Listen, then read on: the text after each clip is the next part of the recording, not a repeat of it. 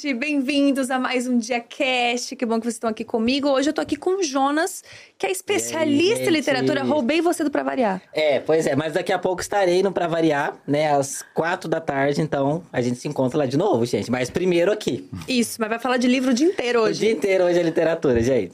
Porque a gente vai receber. rece- vai receber, não, a gente tá recebendo agora o Pedro Buxter pra falar de livros, literatura, desse mundo todo de polêmica também, porque a gente gosta de uma fofoca, de uma coisa. Exatamente. Tem as polêmicas literárias, né? Polêmicas literárias. Aí tem, viu? Twitter, então, lá cheio.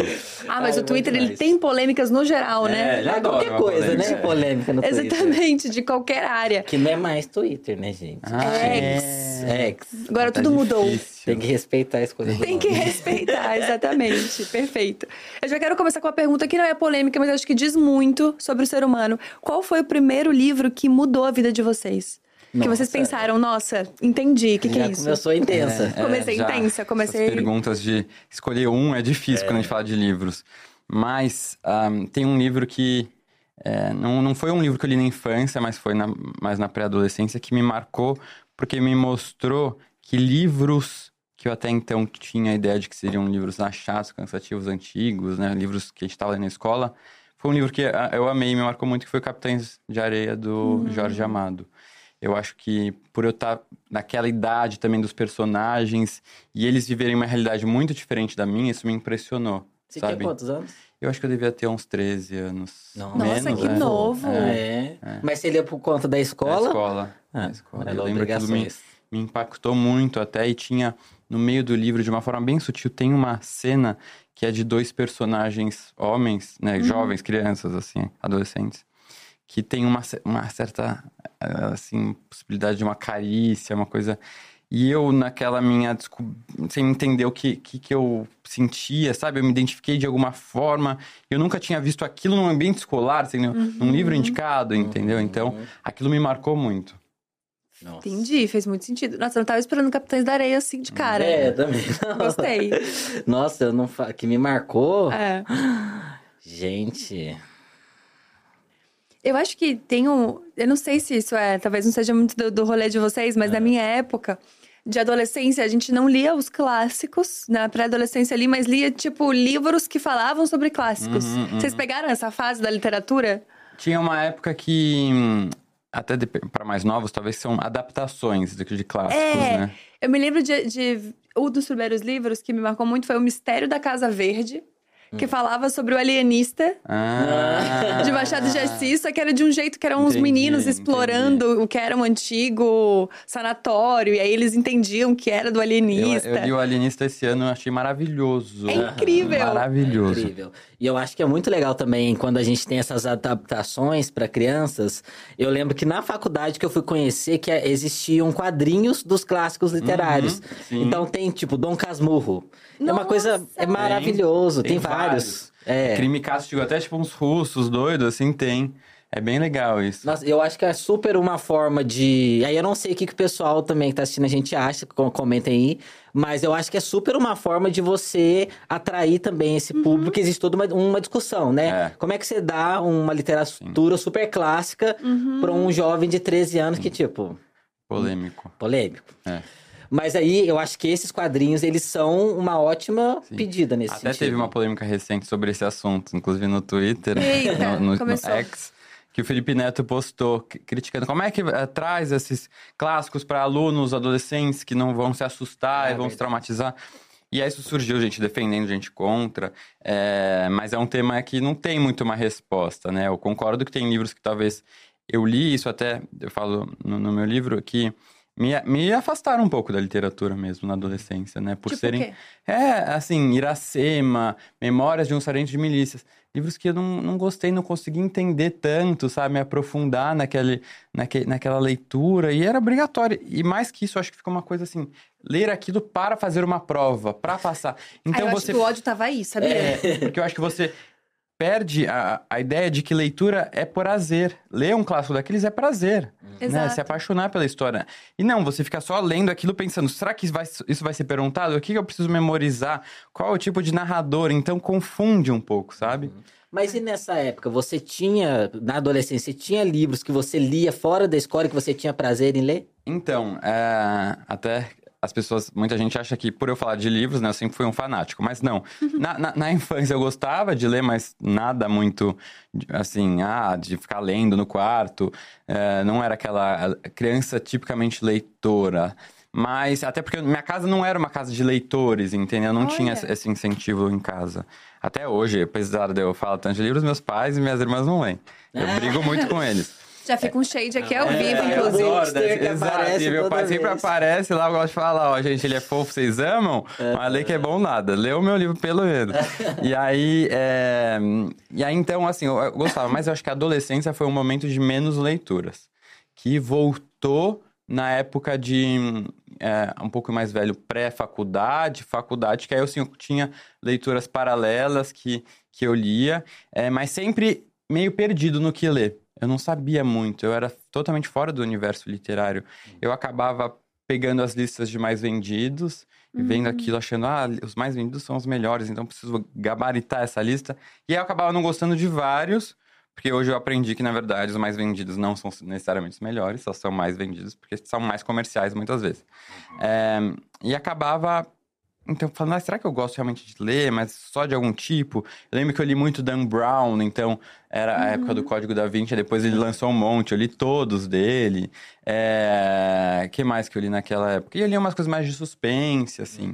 Tem Foi... essa fase que todo mundo passa de se apegar no autor, né? É, você lê um livro que você gostou e de repente você acha que todos os livros dele vão ser é incríveis. Maratona, né? É. é. é e, mas isso que você fala é, de, ter, de não ter tido um incentivo em casa, isso é muito legal. Porque eu também, eu venho de uma família que não necessariamente compreendia, né? Os benefícios da leitura. Uhum. Meus pais, nenhum deles concluíram o ensino médio, né? Uhum. Então eles não tinham essa visão e não viam nenhuma funcionalidade na leitura de literatura uhum. ainda, né? É, então eu fui ler o meu primeiro livro aos 18 anos. Sério? Eu tava no ensino médio e aí eu comecei a ler porque eu, precis... eu queria passar no vestibular. Uhum. Eu, Qual foi o livro? Nossa, qual que era? Provavelmente um classicão é, também. Provavelmente, de vestibular, de vestibular que tá. eu tava, tava lendo. Mas foi assim, é... foi muito tarde. Né? E, e, geralmente a gente tem essa ideia de que, nossa, se eu começar a ler agora, talvez isso não faz mais sentido para uhum. mim. Né? As pessoas, ah, eu nunca li, eu não tenho é esse isso. hábito, né? Você não fala, construiu. Não vou conseguir construir. Se eu não fui uma criança leitora, não vou conseguir é. construir. E a verdade, é. assim, não existe isso, né? Todo, você pode criar o hábito a qualquer momento ou retomar um hábito perdido. Eu tenho seguidores, assim, de.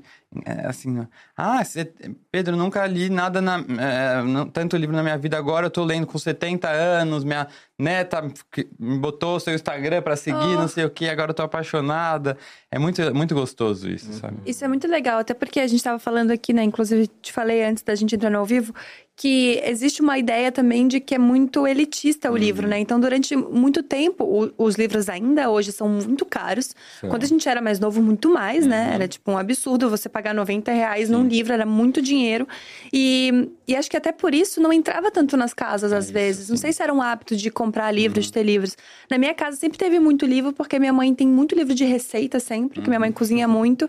E porque minha mãe lia muito romance espírita. Ah, é, então, tem, eu tem um público muito muito, muito forte de romance espírita. Que são Tem, tinha muito livro na minha casa disso. escritos, né, por... Ah, como é que fala isso? Por espíritos, tipo é, tipo assim. Tipo, é. É, tá, até na capa tá escrito, ah, escrito por, por... não sei o que, incorporado por não por sei não quem. Sei quem. Exato. Ah, então se diz romance é, é, é psicografado. Psicografado, é, exato. Mas então você diz no sentido de não de ser um romance, uma ficção de espíritos. É, é um não. espírito que escreveu. Então, uma vez eu entrei nessa brisa e eu perguntei pra minha mãe se ah. todas as histórias ali ah. eram reais. A minha mãe falou que às vezes eles passam. Tipo, é uma metáfora de, de passar um entendimento que existe, tipo, no espiritismo, entendeu? Ah, tá. Tipo, pra explicar sobre ah, como que é então o karma, sei lá. Psicografado.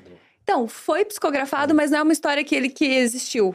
É uma história que o espírito o fez. Espírito, o espírito autor, entendeu? Exato, exatamente Tem um super isso. famoso. É, é tipo é, isso. Tem um super tipo famoso isso. que é o. Acho que mais famoso, que é, é Violetas na Janela. É o livro favorito da minha é. mãe. Ela lê todo ano esse livro, Violetas na Janela. Mas tem, esse é super famoso, o romance. É, e tem vários muito famosos, assim. Eu tentei ler uma vez e não me pegou muito, assim, mas é extremamente interessante ver que também existem lugares que você se sente melhor hum, lendo, né? total. né? Eu me lembro que eu era apaixonada por ficção quando eu era mais nova e depois eu me encontrei na distopia, assim. Uhum. Daí eu uhum. virei uma pessoa muito negativa. E tudo, tudo eu queria ler distopia, assim. E aí eu entrei nessa fase também de ler George Orwell um atrás do outro, porque eu queria tristeza e Uhum. melancolia na minha vida, assim. Foi, foi um momento que passou. É, eu adoro Mas ainda uma coisa assim. É, eu eu gosto de adoro livros que mexem também. comigo, assim, sabe? Livros que me impactam, que me incomodam, eu adoro. Eu sou daqueles que gostam de coisa triste. Então, ó, a minha pergunta é justamente essa. Hoje em dia, qual é o gênero que mais combina com a vida de vocês? Que mais faz sentido pra vocês hoje? Ou vamos ler de tudo? Então, eu tento, como eu produzo esse conteúdo, né, pra incentivar as pessoas, eu tento ler de tudo. É, e acho que mais importante, trazer diversidade nas minhas leituras. Então, de dos autores que escrevem, ah, né? legal Trazer isso. mais mulheres, pessoas pretas, pessoas da comunidade LGBT, isso muito, assim, é uma coisa que tá muito presente. E também nos próprios gêneros. Eu gosto, eu leio muito ficção, né? Ficção como gênero amplo, que dentro de ficção tem ficção científica, tem tudo que história inventada tem de ficção. Então eu leio muito que tudo que tá dentro de ficção, romance, romance romântico, romance histórico. É, porque até ge- gera essa, essa confusão, porque ficção e ficção científica, né? As pessoas acabam se confundindo. Aham. Mas ficção é, é tudo que é inventado, é ficção científica quando tem robô Uhum. e tal, é, naves espaciais. Mas eu leio de vez em quando uma ficção científica, de vez em quando um suspense. Mas eu gosto mais de romances ah, ou históricos ou romances mais subjetivos, né, com uma carga emocional mais forte. Hoje em dia a gente lê romances contemporâneos que acabam ah, dialogando muito com, acho, com a sociedade que a gente vive, com essas questões de saúde mental, de relações amorosas, né, abusivas, não, a solidão. é, então eu gosto desse tipo, assim, até que a gente acaba se identificando de alguma forma. E é muito legal quando você traz isso do, dessa diversidade, porque isso é um fato também.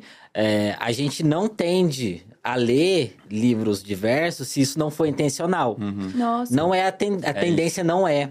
E aí aquela coisa, ah, não, é literatura, não importa o que é. E aí é claro, né, gente? Os maiores nomes, os, maiores, os, os livros mais vendidos, é claro, que em sua maioria foram escritos por homens brancos, cis, héteros, porque durante anos, né, eram essas pessoas que tinham esse acesso Sim. e escreviam, né? Então é claro que a gente tem grandes clássicos da literatura que são excelentes livros e que devem ser lidos, mas que é isso, foram escritos por essas pessoas. Agora, se você não toma essa É iniciativa isso. de você de fato, ah, não, eu preciso incluir mulheres, pessoas LGBTs, isso traz outra perspectiva. Não é, não é simplesmente, ah, eu vou ler para cumprir minha cota literária. É, é engraçado, porque quando eu falo disso de diversidade, é muito, muito bom isso que você falou, Jonas, porque muita gente escreve, ah, eu não fico prestando atenção. Se eu leio mais homem, é porque eu li coincidência. Mas não é coincidência, porque o mercado editorial, ele ainda é muito é, restrito para uma grande parte, né, para os grupos minorizados. Então, quem vai ter mais acesso ao mercado editorial para estar naquela prateleira, na grande editora, na prateleira em destaque, vai ser o homem cis, branco, hétero, não é europeu ou São Paulo, Rio de Janeiro. Não é uma coincidência. Então, tem que ser uma coisa realmente ativa, essa busca. Até fiz um, um exercício há alguns anos que eu postei no meu Instagram e, e foi bem interessante, porque muita gente fez o mesmo, isso impressionou. Eu peguei é, a, minha, a minha estante, tirei uma foto, tinha uma estante na, na, na quarto dos meus pais que era, assim, em cima da minha cama, tudo de livro, do- três, dois andares. E aí eu tirei todos os livros escritos por homem, só pra deixar o que tinha de mulher.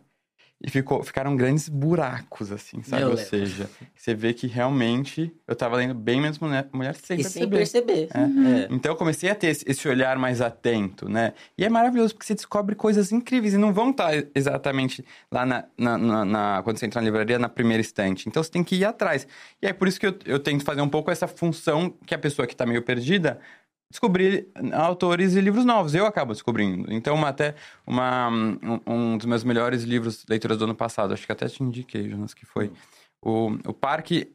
É, como é? O Parque das Irmãs Magníficas, que é maravilhoso, escrito por uma mulher trans, uma argentina mulher trans. Então, né, se, se eu não tivesse indo atrás, até um livro que tá fazendo sucesso e tal, é, mas é isso, a gente precisa pensar, prestar atenção, sabe? Eu acho que é, você tem o seu clube de leitura. Uhum. E talvez as pessoas que estejam assistindo a gente, é, talvez fiquem perdidas, mas nossa, como é que eu vou saber o que ler, né? Tá certo, é, entendo e compreendo a importância de trazer essa diversidade é, de escritores para mesa, né? E aí o que, que eu faço? Clubes de leitura são Sim, excelentes nesse excelente. sentido, de você se engajar. Totalmente. O seu é, ela, ele tem uma proposta Exato, todo ano internacional. muda, muda, muda a proposta. Ah. É, que é o Desafio Bookster. Todo ano muda a proposta e esse ano a gente está indo romances históricos. Mas dentro de romances históricos eu trago muita diversidade. Então, é, por exemplo, ó, esse mês a gente está lendo um livro de uma autora coreana que fala sobre a ocupação japonesa na Coreia. Uma autora, mulher coreana. Aí, mês que vem a gente vai... Olha, já dando spoiler, gente. É. É, a gente vai ler um livro de uma autora ruandesa, uma autora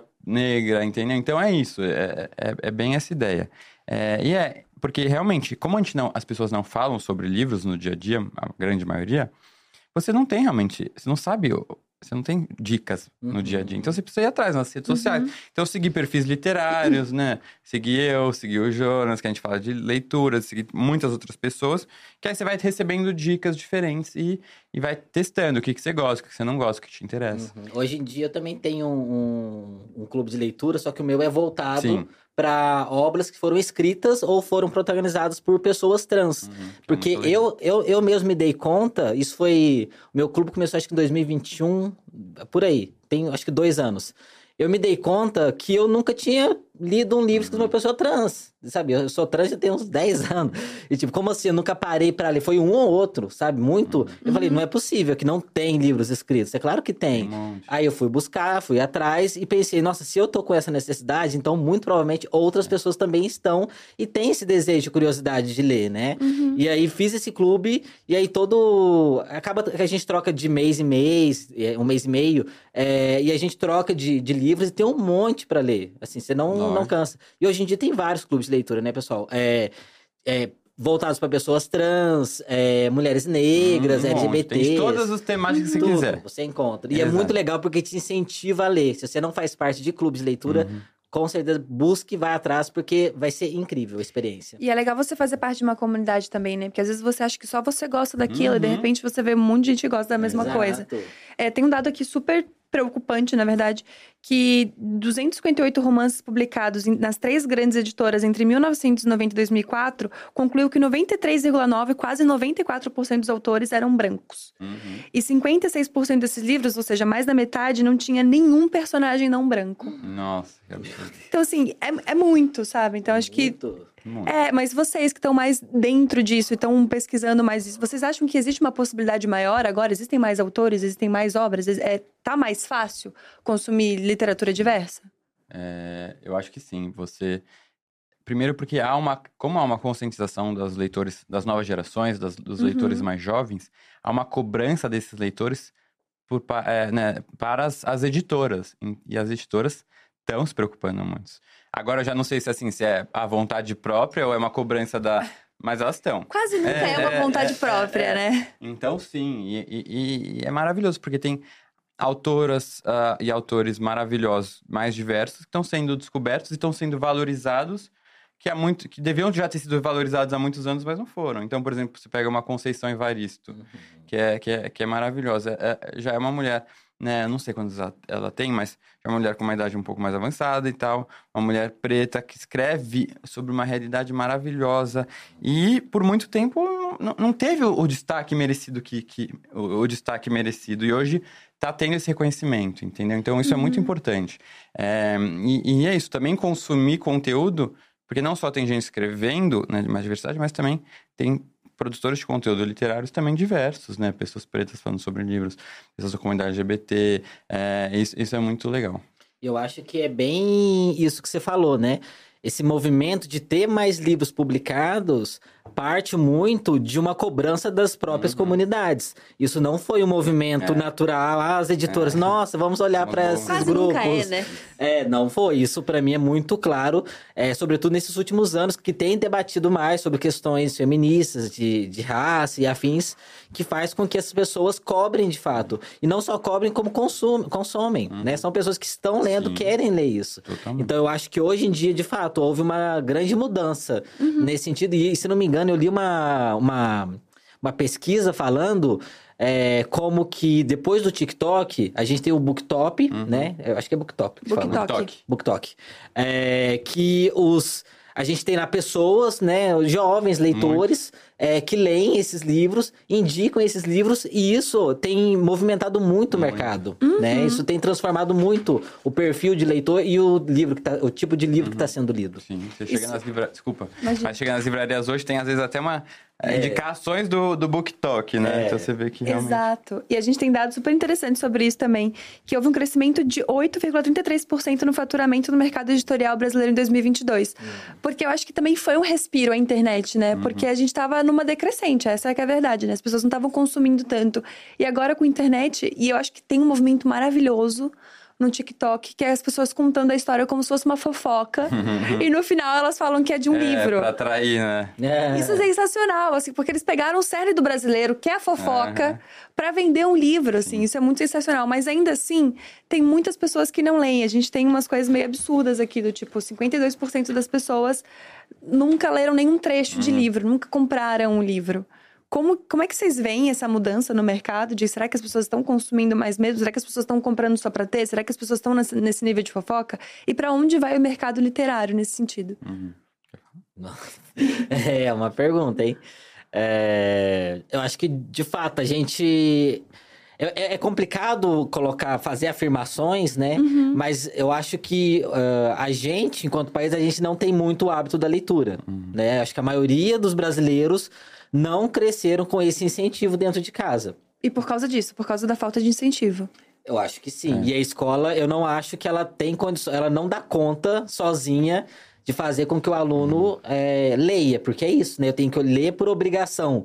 Eu tenho que ler livros de literatura clássica que foi escrito há dois séculos atrás, que não se conecta com nada, assim. Claro que se conecta, mas a, daquele momento desse jovem, isso não parece se conectar com a realidade dele. É, e aí, então, a, a, a escola não dá conta, os pais não percebem, não, não entendem, né? É, a, a utilidade da literatura, e se é que tem uma utilidade, ela pode ser só por prazer, como a gente está falando. E então eu acho que essa, esses números fazem sentido, né? Mas ao mesmo tempo, é aquela coisa, né? A gente, é que nem o pessoal fala, a gente tem lido mais, mas o que está sendo lido Uhum. também, Também. né? É. Não é. Eu, é, na minha opinião, essa falta de leitores, é, é- ela é multifatorial, né? Tem muitos fatores envolvidos. Difícil a gente falar só de um. Primeiro, no Brasil ainda tem a questão do acesso à leitura, aos livros, né?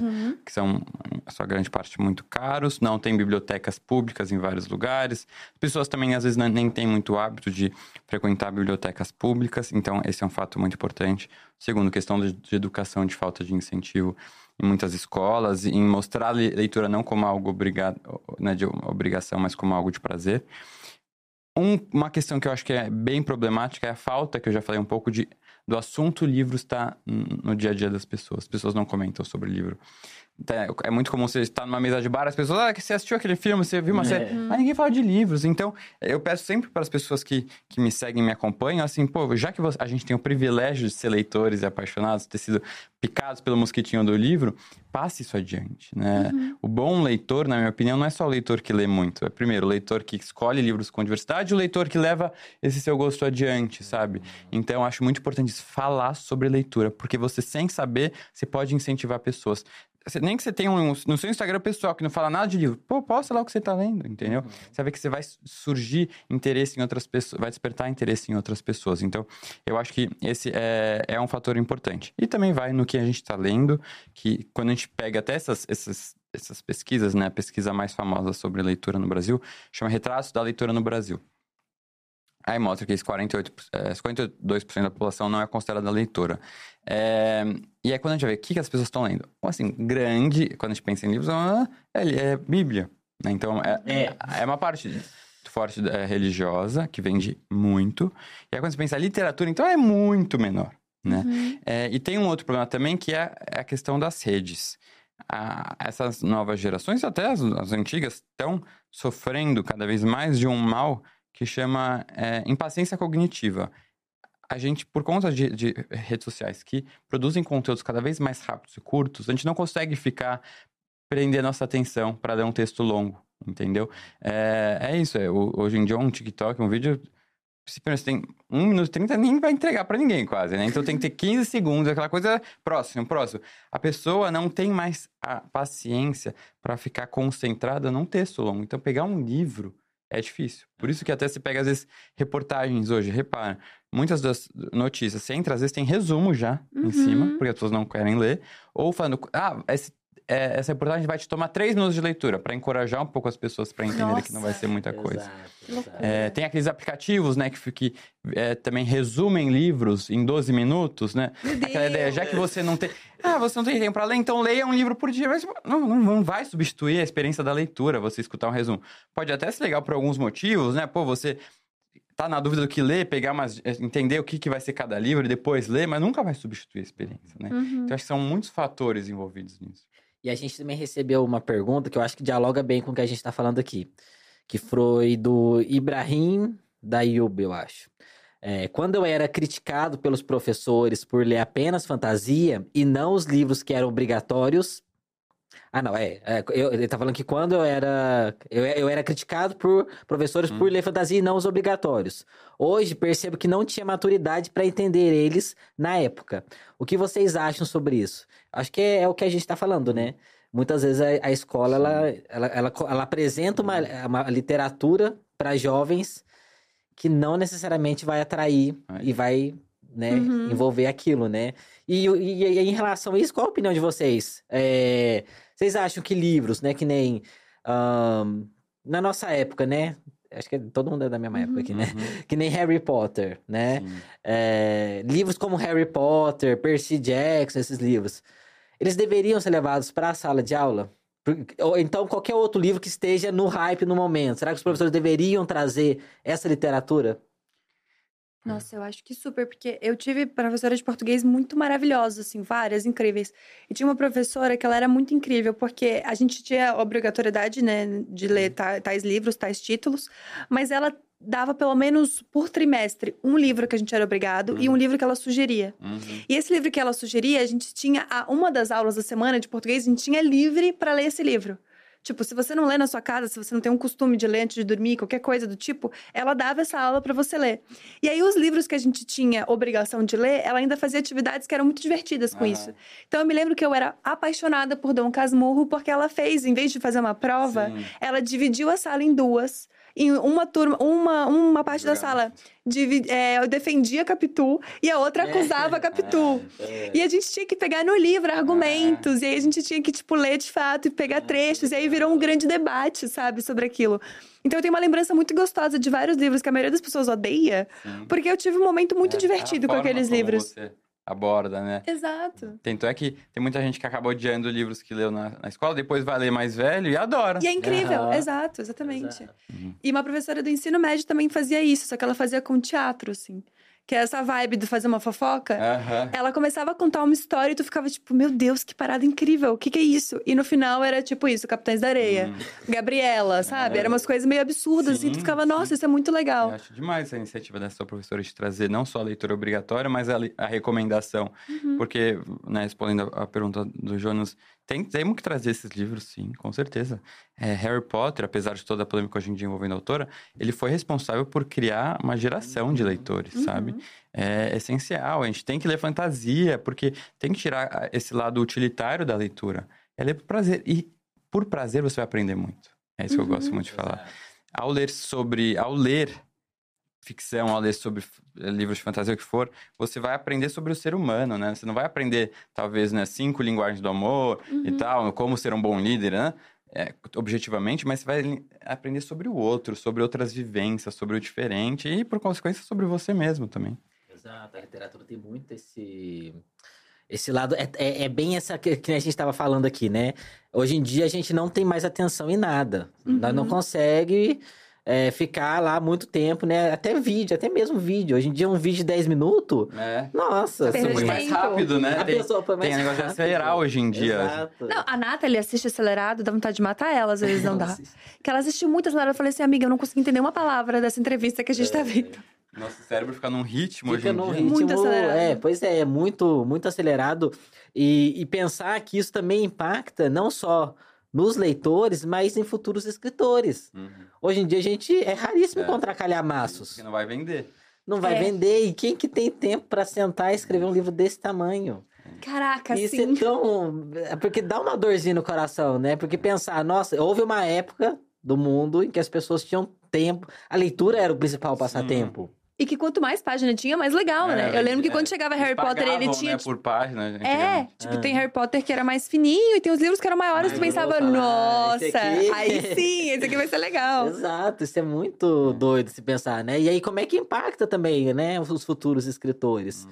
Porque aí, se você não lê, é complicado você escrever, não tem como. Eu, eu, pelo menos, tenho a opinião que se você não lê, você não tem como escrever. Uhum. É que eu acho que também existe um preconceito do livro enquanto entretenimento, né? Sim. Porque existe quase uma, uma coisa, uma aura cult, assim, de que você é muito inteligente, você é muito É. culto se você consome livros. E uma obrigatoriedade, né? Porque você vê aquelas coisas do tipo, pra você ser um ser humano melhor, acorde às 5 horas da manhã e leia 10 páginas de livro por dia. É, E você fica, nossa, ninguém fala pra eu, ler 10, pra eu ver 10 minutos de série por dia. Hum. Então, série é entretenimento, é pra aproveitar. E o livro é uma obrigação. Tem, tem pais que, por exemplo, na hora de educar a criança, falam, ah, eu tô incentivando meu filho a ler. Por exemplo, se ele faz uma coisa errada, o castigo vai ficar 10, mi- lendo 10 páginas. Ele vai associar aquilo a uma coisa horrorosa, Horrível, né? sabe? Meu Deus, é mesmo. Isso é muito. Péssimo, né? Eu acho também que uma das coisas que deu uma respirada no mundo da literatura é justamente essas é, trocas que a gente faz, né? De tipo, um livro faz muito sucesso e de repente ele vira uma série, ele vira um Hum. filme, e aí as pessoas se interessam por isso Uhum, E, às vezes e começam- ao livro. e retornam ao livro. Isso é um mercado que realmente ajuda muito no- na, na- na literatura no geral, né? Uhum. Sim, é. Porque mostra isso, é a ideia de entretenimento.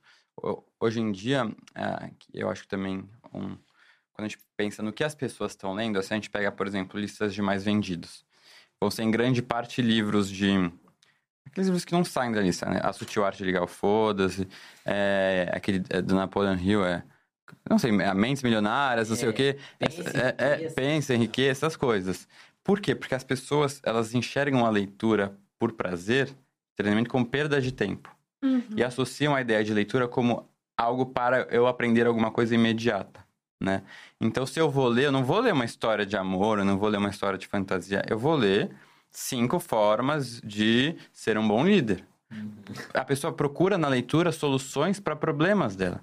Mas, é, primeiro, ela tem que entender que ela vai só comprar esses livros, vai começar a ler e e vai falar, gente, mas eu acho que eu não gosto de ler. Porque esses livros, não é, porque vão ser repetitivos, vão ter ideias repetitivas. Eles não vão, no fim, resolver todos os problemas da sua vida, porque já que eles são os mais vendidos e todo mundo lendo se resolvesse, ia estar todo mundo sem problema. A gente vai Todo ter seria um líder, ótimo milionário líder. aqui, É. né? Com, com comunicação não violenta. São milhões de É, cópias é, é. vendidas. Então, tem muito isso. Lógico que eles são interessantes e tal, mas você entender que eu tô lendo aquilo pra quê? E por que, que eu tô deixando de ler ficção também? Tá? E aí que eu trago muito. O que, que a gente aprende com a ficção? É isso que eu falei sobre o outro. Que é um aprendizado que vale muito mais, que é aos poucos você vai agregando essa bagagem. E eu percebo isso olhando pro Pedro atrás de mim, há cinco anos, entendendo a diferença, entendeu? É, tanto em mim como na forma como eu vejo o outro, como eu entendo a diferença. Isso pra mim é, é o fundamental. Eu aprendo muito com a literatura. Mas olha, essa questão de adaptações literárias também são bem polêmicas, hein? Vamos Uhum, entrar em uma é. outra polêmica aqui. Sim. Porque é, há quem é, não aceite qualquer adaptação. Ah, o livro foi assim, então. Tem que ser né? assim. tem que ser exatamente como foi no livro. Sim. Né? Qual que é a visão de vocês em relação a isso? É, eu acho que tem que entender que uma adaptação, ela não é o autor transformando aquilo num, num- no, no audiovisual, né? É realmente uma, uma outra forma de entretenimento. Então, tem que ter também a liberdade artística de quem está trazendo aquilo para as telas, né? É, e o livro é uma coisa, você não, não vá com aquela cabeça, estou indo assistir aquele filme, mas tem que ser exatamente aquilo que ele não, sabe? É até legal outras formas, outras interpretações. Agora o livro meu que tá na polêmica, que foi adaptado para as telas, é o eu nunca sei, é vermelho, branco e azul, azul, vermelho e branco, né? É, Você sabe? é, é? é. Do casal príncipe da Inglaterra com o filho da, do presidente da É. presidente dos Estados Unidos, tem um romance gay. Agora foi adaptado, tá em várias brigas. Ah, teve cena de sexo, não teve, não sei o que, faltou essa cena, essa a mais. Essa é aquela coisa que também é, as pessoas gostam, né? Mas eu não vejo problema em ter alterações, ajustes, porque é, é uma outra pessoa fazendo uma adaptação, sabe? Eu enxergo muito como uma coisa à parte mesmo, né? Uhum. Porque é quase como. É tipo assim, são duas coisas completamente É. diferentes que são inspiradas. É isso. E acho que é isso. Tipo, elas se ali- retroalimentam ali, Uhum. sabe? Mas eu acho que ficar esperando que seja igual é quase como tu pegar tudo aquilo que tu imaginou e colocar na tela. Isso não Uhum. vai acontecer, É, é porque as verdade. pessoas têm experiências diferentes É a partir do mesmo mesmo, livro. é isso E mesmo. sem contar que é um outro formato, né, gente? Uhum. É... Um livro, né? Ele é muito mais fácil de ser Sim. produzido. Você- Às vezes você precisa de uma pessoa só para escrever um livro longo, É. cheio de detalhes, imaginativo, né? Não tem limites. O livro não tem Uhum. não. limites. Ah, o formato do audiovisual Ah. é outra história, né? São, é, é- é mais de uma pessoa escrevendo. É, você tem ah, limites financeiros, Custos, custos, Uhum. né? Você não tem Sim. como. E o próprio nome já diz, né? É adaptação. É. Porém, convenhamos, as melhores adaptações são as mais Eu fiéis. também É. acho. Sandman foi o sucesso que foi porque ele é praticamente idêntico ao quadrinho. É chocante. Eu não tinha lido antes Sandman. Depois, aí é um Ah, movimento. é, Olha o é, movimento. legal isso. Assisti a série, eu já conhecia, mas nunca parei pra ler porque é muito. É uma Ah. saga enorme, né? Uhum. Então você tem que estar disposto a, a ler aquilo lá. É, mas aí eu fui ler. Gente, as frases são idênticas. A, a, a- a visão, a, né, a transposição do, do quadrinho pr- pra tela é idêntica. é. É uma coisa assim, você fica, nossa, dá gosto Sim. de assistir. Um que eu gostei muito também, que é o. Não, é Me Chame Pelo Seu Nome, a adaptação. Que é também muito idêntica. E assim, o filme é mara- maravilhoso. Apaixonante. Pois é. Anime tem muito isso, né? Hum. Que pega, tipo, dos quadrinhos, os mangás, e, tipo, quando Sim. vira um desenho, eles são É. muito. Esse Fidedignos. eu, eu nunca entrei muito nesse universo, então eu não sei muito, mas. São muito. Assim, fiéis. tem umas coisas que eles inventam a mais, que são os filler, que aí Uhum. todo mundo odeia. Mas, no geral, eles são muito corretos, assim, É. tipo, com tudo é, É, muito então, no inspirado. fundo, no fundo, a gente gosta de uma adaptação É, ali. É, a gente gosta. Eu tô com medo que tá, tá, tá- eles estão adaptando 100 anos de solidão para um, pra um seriado. Imagina isso, 100 anos de solidão. Como é que vai ser adaptar? É, tá, tá todo mundo tenso daqui que vai vir. Todo mundo tenso. Então vamos aguardar. Lá em Na- Floripa. Ai, perdão. Não, pode- Lá em Floripa tinha uma coisa muito legal que chamava Teatro dos Livros, que todo ano eles encenavam uma peça de tipo 2 horas e 30 com resumos de todos os livros que Ah, caíam nos vestibulares. Tanto Ah, da é? UDESC quanto da. UFSC. Era muito maneiro. Era uma companhia de teatro mesmo que chamava Teatro dos Livros. Não sei se era esse o nome ou se era o nome da peça. Mas era uma companhia de teatro. E aí, todo ano, todos os alunos de todos os colégios Legal. iam, assim. Às É. vezes, eles, eles iam fazer propaganda nos próprios colégios. E era muito legal. E eu ficava imaginando, depois que eu, que eu virei atriz, é que eu fiquei pensando no trampo que isso tinha, né? De você pegar cinco, seis, sete livros e você conseguir fazer uma, uma linha narrativa, né? Porque todos eles eram da mesma peça, Sim. você, tipo, tinha que juntar todos eles, ah, né? eles eram uma mesma peça? É, tinha sempre uma, uma Ah, coisa ah, principal, que tipo, um filho e um pai que, sei lá, brigavam. E aí, a partir disso, eles conseguiam Entendi. juntar Que todos os livros. Era incrível. E outro ponto, ainda con- considerando adaptações. Geralmente as pessoas não tendem a gostar da adaptação que foi Uhum. feita. Ah, ficou faltando isso, É. ou então, ah, o personagem não era assim no livro. É, Porém, existem adaptações que são melhores que o livro. tem também. Eu gosto muito da série Sherlock. Hum. Os, o conto, se você pega pra ler os contos do Arthur Conan Doyle, nossa, pare- assim, parece inferior. Dá Até é Caraca. ousado falar isso, polêmico. Ousado. Acabou de Mas- ser cancelado, você é, sabe. Mas a- é, você cancelado, mas a série Sherlock da BBC, gente, aquilo é genial. Pra mim superou. Uhum. Pra mim superou, tô sendo. É, eu acho que a adaptação pode ser uma coisa muito incrível se você olhar com bastante generosidade. Eu fui ver uma peça chamada Alma e Moral, Ah, que é a adaptação Milton Bonder, né? Isso, inspirada no livro, que é, assim, é um livro denso, como a Sim. própria atriz fala, assim, falando sobre é, os judeus, a história dos judeus, etc. E ela conseguiu ler aquele livro, ela sentiu várias coisas em relação àquilo, e ela pensou, mesmo que isso não, não tenha ações, eu vou transformar isso em ações, e aí ela transformou isso numa peça. Um livro que não era para ser adaptado para o teatro, um livro que não tinha essa pretensão, não era um Ariano Suassuna, não tinha uma ideia de que vamos transformar isso em cena, e ela conseguiu fazer isso de uma maneira muito brilhante. Então também existe essa não sei, essa facilidade da literatura de poder se fazer o que quiser com ela depois, né? Sim, e é o que você falou, cada leitor vai ter uma experiência diferente. Então, a, a atriz, ela te- pegou a experiência dela com Uhum. aquele livro, que seria diferente de um outro leitor, e, a- e- e trouxe pro, pros palcos. Essa, essa peça, eu morro de vontade de assistir. Ela tá há muitos anos já em cartaz, né? Mais de 16. É uma, Como é é uma loucura. A alma imoral. É Nossa, uma você ia amar. Ah. É, tipo, in- incrível, assim. Eu sempre vou, de vez em quando eu vou. É, as pessoas vão assistir de novo, né? Sim, É. porque parece que toda vez uma coisa pega diferente e Uhum. vo- e você tem ah, uma outra experiência de peça, assim. É, É, muito, muito Por- especial. Inclusive, por falar em adaptações, hoje eu espero conseguir, ir, porque eu estou com o dia cheio hoje aqui na, na dia, gente. Mas tá em, em cartaz o filme Capitu e o Capítulo. Que tá lá no teatro. Teatro não, na, no cinema Petra Belas Artes. É, não sei até quando que vai, porque já está há alguns dias. Mas é a história clássica de Dom Casmurro. É, não sei o que eles vão trazer de novo, porque eu também não quis ler a sinopse pra Uhum. me surpreender. Mas fica aí de recomendação que está Legal. acontecendo nesse momento. Sem contar o filme É. também que o, o Pedro trouxe, né? O Uhum. O vermelho, branco, azul. Eu sempre É. inverto as cores. Inverta as coisas, é. É, essa adapta... Teve uma adaptação também, eu não me lembro em que ano que foi, de Dom Casmurro pra Globo, lembra? uma Sim, a minissérie. Hum. Perfeito. Que foi assisti. perfeita. É, Nossa, tem que ver, tá no YouTube. Foi muito legal também. Como que é o nome? Ah, teve Ah, não, Gabriela, Gabriela. também, mas Gabriela foi mais novela, né? Eu É. lembro que essa minissérie ela era muito disruptiva, porque ela Ah, tinha Com a um. Bruna Lismayer, não era? Não, Não. foi. Com a Fernanda. Como é que chama a Ai, Fernanda? meu Deus. Eu sei quem é. É, tava com a Aquela Fernanda. que tem um olho bem verde, linda, ah, aquela assim, belíssima, aquela mulher belíssima. né? Belíssima, ela é incrível Ela mesmo. fazia Capitu já, já adulta, mas É. essa série ela chamava. Acho que Capitu, não Acho era? que era Capitu. Era Capitu incrível, gente. Assim, Não, e tinha uma uma- obra de arte. É. É. muito teatral. É série, Uhum. mas é teatral baseada num livro. Então, assim. E acho que foi a primeira vez que eu vi um negócio assim que tinha tipo uns takes diferentes, um figurino diferente. Eu fiquei meio tipo, marcou. nossa, é possível fazer isso na TV, que coisa legal, E assim, foi muito. nacional, né, gente? É. A gente não valoriza tanto Não. os nossos. 2008. É um ator que eu amo muito, me chama Elamed. É. Que é incrível, assim. Incrível, Ele é. fazia o, o Dom Casmurro, ele É. fazia o Nosso Bentinho. diretor falou que é de 2008.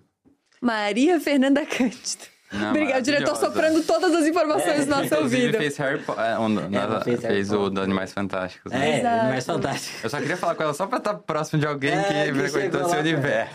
Esse é Apesar o ponto. da nossa autora que a gente não gosta, né? Achamos um ponto.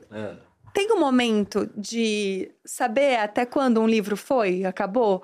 Porque eu sinto que. Nossa, um livro acaba, é isso? Você tá perguntando? Porque assim, Harry Potter, por exemplo, foi incrível, foi muito legal. Mas a galera tá fazendo 500 mil livros pré-Harry Ah, Potter, tá. porque É, tem as ideias de dinheiro, Middlebardo, quadribol, como jogar quadribol, Animais Fantásticos agora no cinema, em vários. Hum, Enfim, existe um momento que chega. Sim.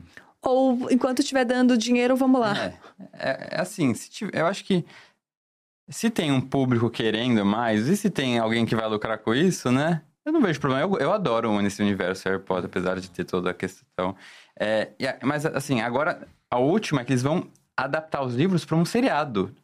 Você Pois soube é, dessa? não- Toda hora acontece alguma coisa nova. Tudo de novo. Todos os filmes que já tiveram, agora vão virar sé- série. Já estão sendo feitos. Isso aí Acho é que é HBO. Pra dar errado, É, né? a- Quer ver polêmica? Mexe no universo. E é o original, né? Aham, Harry Potter. é, Nossa. é. Nossa. Porque complexo. as pessoas falam, não era assim, não foi isso Não, que eu é. vi. E sem os, eu sei os atores. Que os atores também, é, o, Dani, o Daniel, é, todo mundo, eles ajudaram a construir Hum, esse, essa- esse imaginário do que é Harry Muito. Potter. Então, assim, Não, não teve aquela polêmica envolvendo a adaptação do. A- aquele. a que foi pra teatro, virou teatro, depois que ela fez The umas Cursed peças. Child, É. né? Criança Que colocaram negócio a, a Hermione como uma autora negra. sim. Aí virou assim, não, mas não é, mas, mas não tem nenhum lugar parte do livro, é que é isso, foi a, no, no filme, botou já imaginário que tinha uma mulher branca, e aí botou no, no teatro, as pessoas foram uma loucura, né, então, e foi muito interessante, porque é isso, a autora falou, não, em nenhum momento eu, eu disse que ela era branca, né, ou não branca, então, é, foi interessante, e gera polêmica. Mas eu acho que séries, a gente, eu acho que Harry Potter em específico, a gente tem esse fator de que existe um histórico, já existe uma. é, o que eles estão tentando é atualizar Harry Potter e não deixar morrer, né? É. Eu também tenho a mesma opinião do Pedro. Eu não acho que é um problema você dar continuidade em coisas, desde que essa continuidade faça sentido, tenha qualidade. Sim, é porque isso. é isso, né? Não- a gente não tem como fugir. É, o universo Harry Potter, ele é, dá um, um dinheiro maluco. É, né? ah, porque ela assim... foi a primeira autora a ser É, bilionária. É. Não, eu, eu morei em Nova York, né, ano passado, e aí eu morava exatamente na frente da minha janela, da minha sala, eu via a loja do Harry Potter, que eles têm a loja oficial do Harry Potter em Nova York. Juro por Deus, todos os dias era uma fila. Bizarro. Enorme. Enorme. E os preços das coisas eram bizarros. Uma varinha 70 dólares. Sabe umas coisas assim? É, é assim. E vende, vende, vende. Fui pra Disney também recentemente. Tem. no- nos parques da Universal tem a- ala do Harry Potter. Aí construíram no outro ala do Harry Potter. Vai ter um novo, vai ter a ala do Harry Potter. E é a ala, a ala mais lotada do mundo, sabe? Então, Exato. É que tudo é muito comercial em Harry Potter, né? A balinha que ele É come. isso, tudo eles a capa. Ela foi genial, né, Foi. gente? Não Ela tem foi como, genial. tem que reconhecer apesar, apesar de... dos apesares. É. Mas isso Outra da... polêmica. Não, deixa eu só finalizar aqui. Essa do é, que a gente tá falando da adaptação pra série, eu acho que um ponto interessante é que séries, por serem mais longas, elas, ela- eu acho que elas possibilitam explorar melhor Uhum. a história. É. Diferente de filme. Filme é muito curto. Tem que cortar muita coisa. né? É, é, é outro, eu acho que é um formato mais delicado pra Sim. lidar com livros. É. Ainda mais livros que É. são séries. Mas em termos de Harry série- Potter, eu acho que o único que não foi bem adaptado foi o quinto. Que eu acho Qual é muito. o, que- ah, o, o final, né? É, o quinto é Não, o o, quinto é aquele o- do, da Ordem da Fênix. A Ordem da Fênix. Que o livro é muito denso, Muito tem denso, muita coisa. Muita coisa. E cortaram muita coisa. Aí fica meio sem pé nem cabeça, assim, fica meio É, É um esquisito. dos, um dos filmes eu acho mais chatinhos, assim. É, mas no geral, eu acho que é muito. Tipo assim, acho que eles colocaram o que precisava ser colocado. Não, é, é. Não exploraram muito bem a Gina, por exemplo, Uhum. que é um personagem super forte, super legal nos livros, e ela é uma grande goiaba nos filmes, né? Tipo, não faz nada. É, gosto dela. né? É uma chata.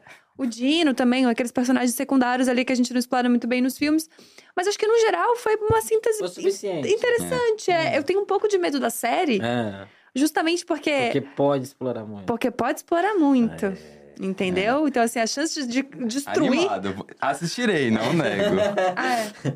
Mas o. o é, eu acho que quando a gente também tem. Dando continuidade nessa parte da, da, da, da adaptação, mas quando a gente tem séries baseadas em livros. é, porque assim, a gente tá vivendo uma época hoje dos streamings que as séries tão, são canceladas. Assim, Sim, é. não- a gente não pode mais gostar de nada. Uhum. Porque a qualquer momento ela vai ser cancelada. fica sem a continuação. né? Fica sem a continuação. E aí é isso, né? É, ela tem que atingir o número de, de views, sei lá qual que é a métrica que eles usam. Senão acabou e.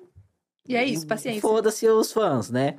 É, mas antigamente a, a gente tinha séries longas que eram muito gostosas e que vieram de livros. Por exemplo, assim, é, é, salvo problemáticas, né? Porque eram outros tempos. Mas Sex and the City, Uhum. Gossip Girl, Uhum. tudo séries famosíssimas que foram longas, né? Que vieram de livros. Então, eu, eu, eu tenho muito.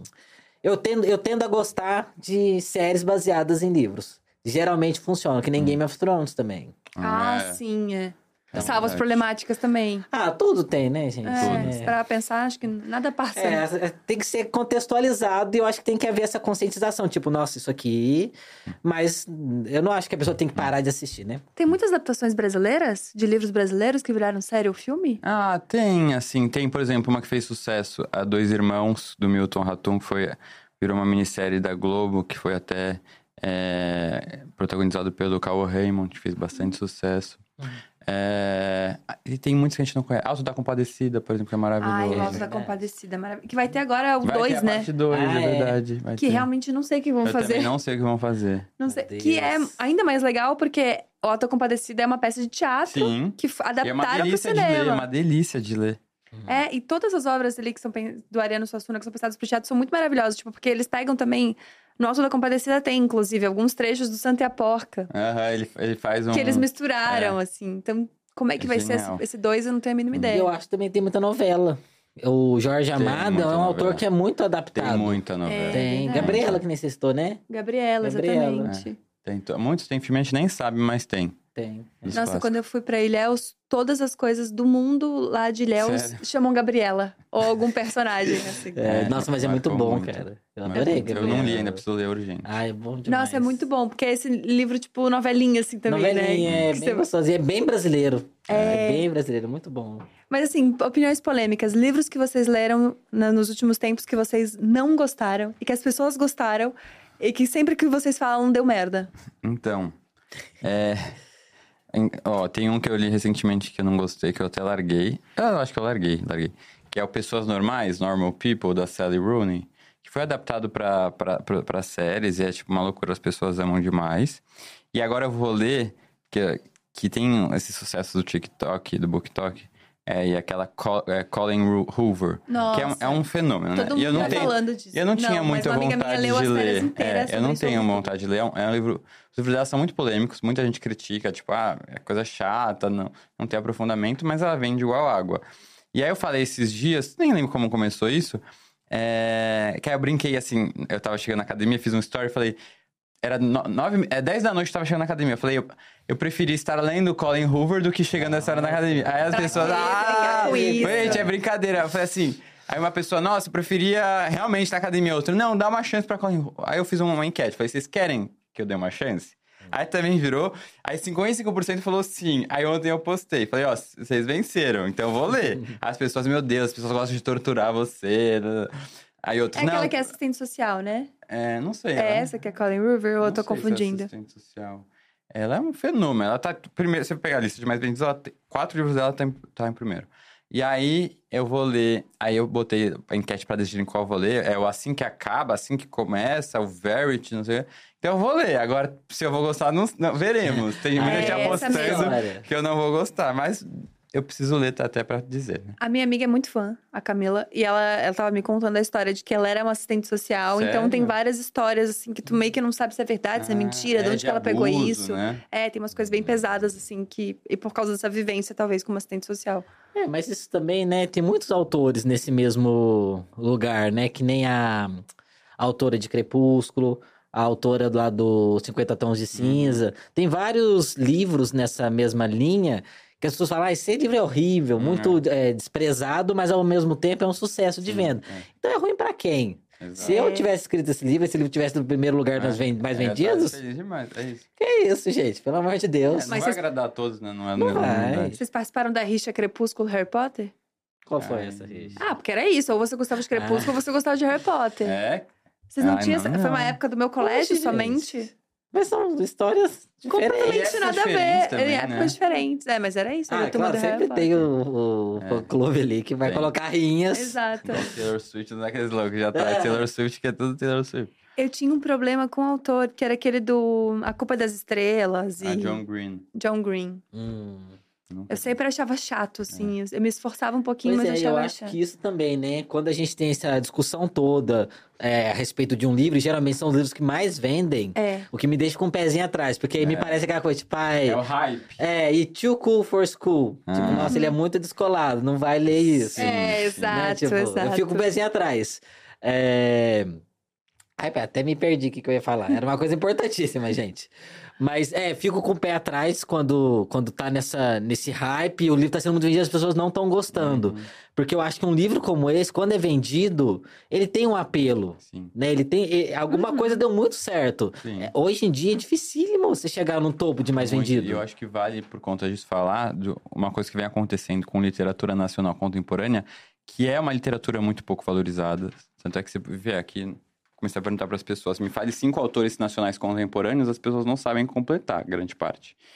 É, e tem muita coisa maravilhosa. E aí o que vem acontecendo é um fenô- fenômeno de valorização de livros que furaram a bolha do mundo de leitores mais experientes, mas não experientes, mas mais né, acostumados, que é o Torto Arado, Hum. que é um fenômeno assim É. que não visto no Brasil há décadas, que tá um livro que tá, já passou de 800, acho que 800 mil vendidos. Nossa, muito... Literatura nacional contemporânea, é de uma Nossa. temática assim, séria e tal. É Carla Madeira também, com Tudo é Rio e os outros livros dela. Uhum. Então, isso está sendo muito bom, porque é isso, livros que não são livros comercialmente falando que se esperava que vão chegar no topo de mais vendidos, chegaram.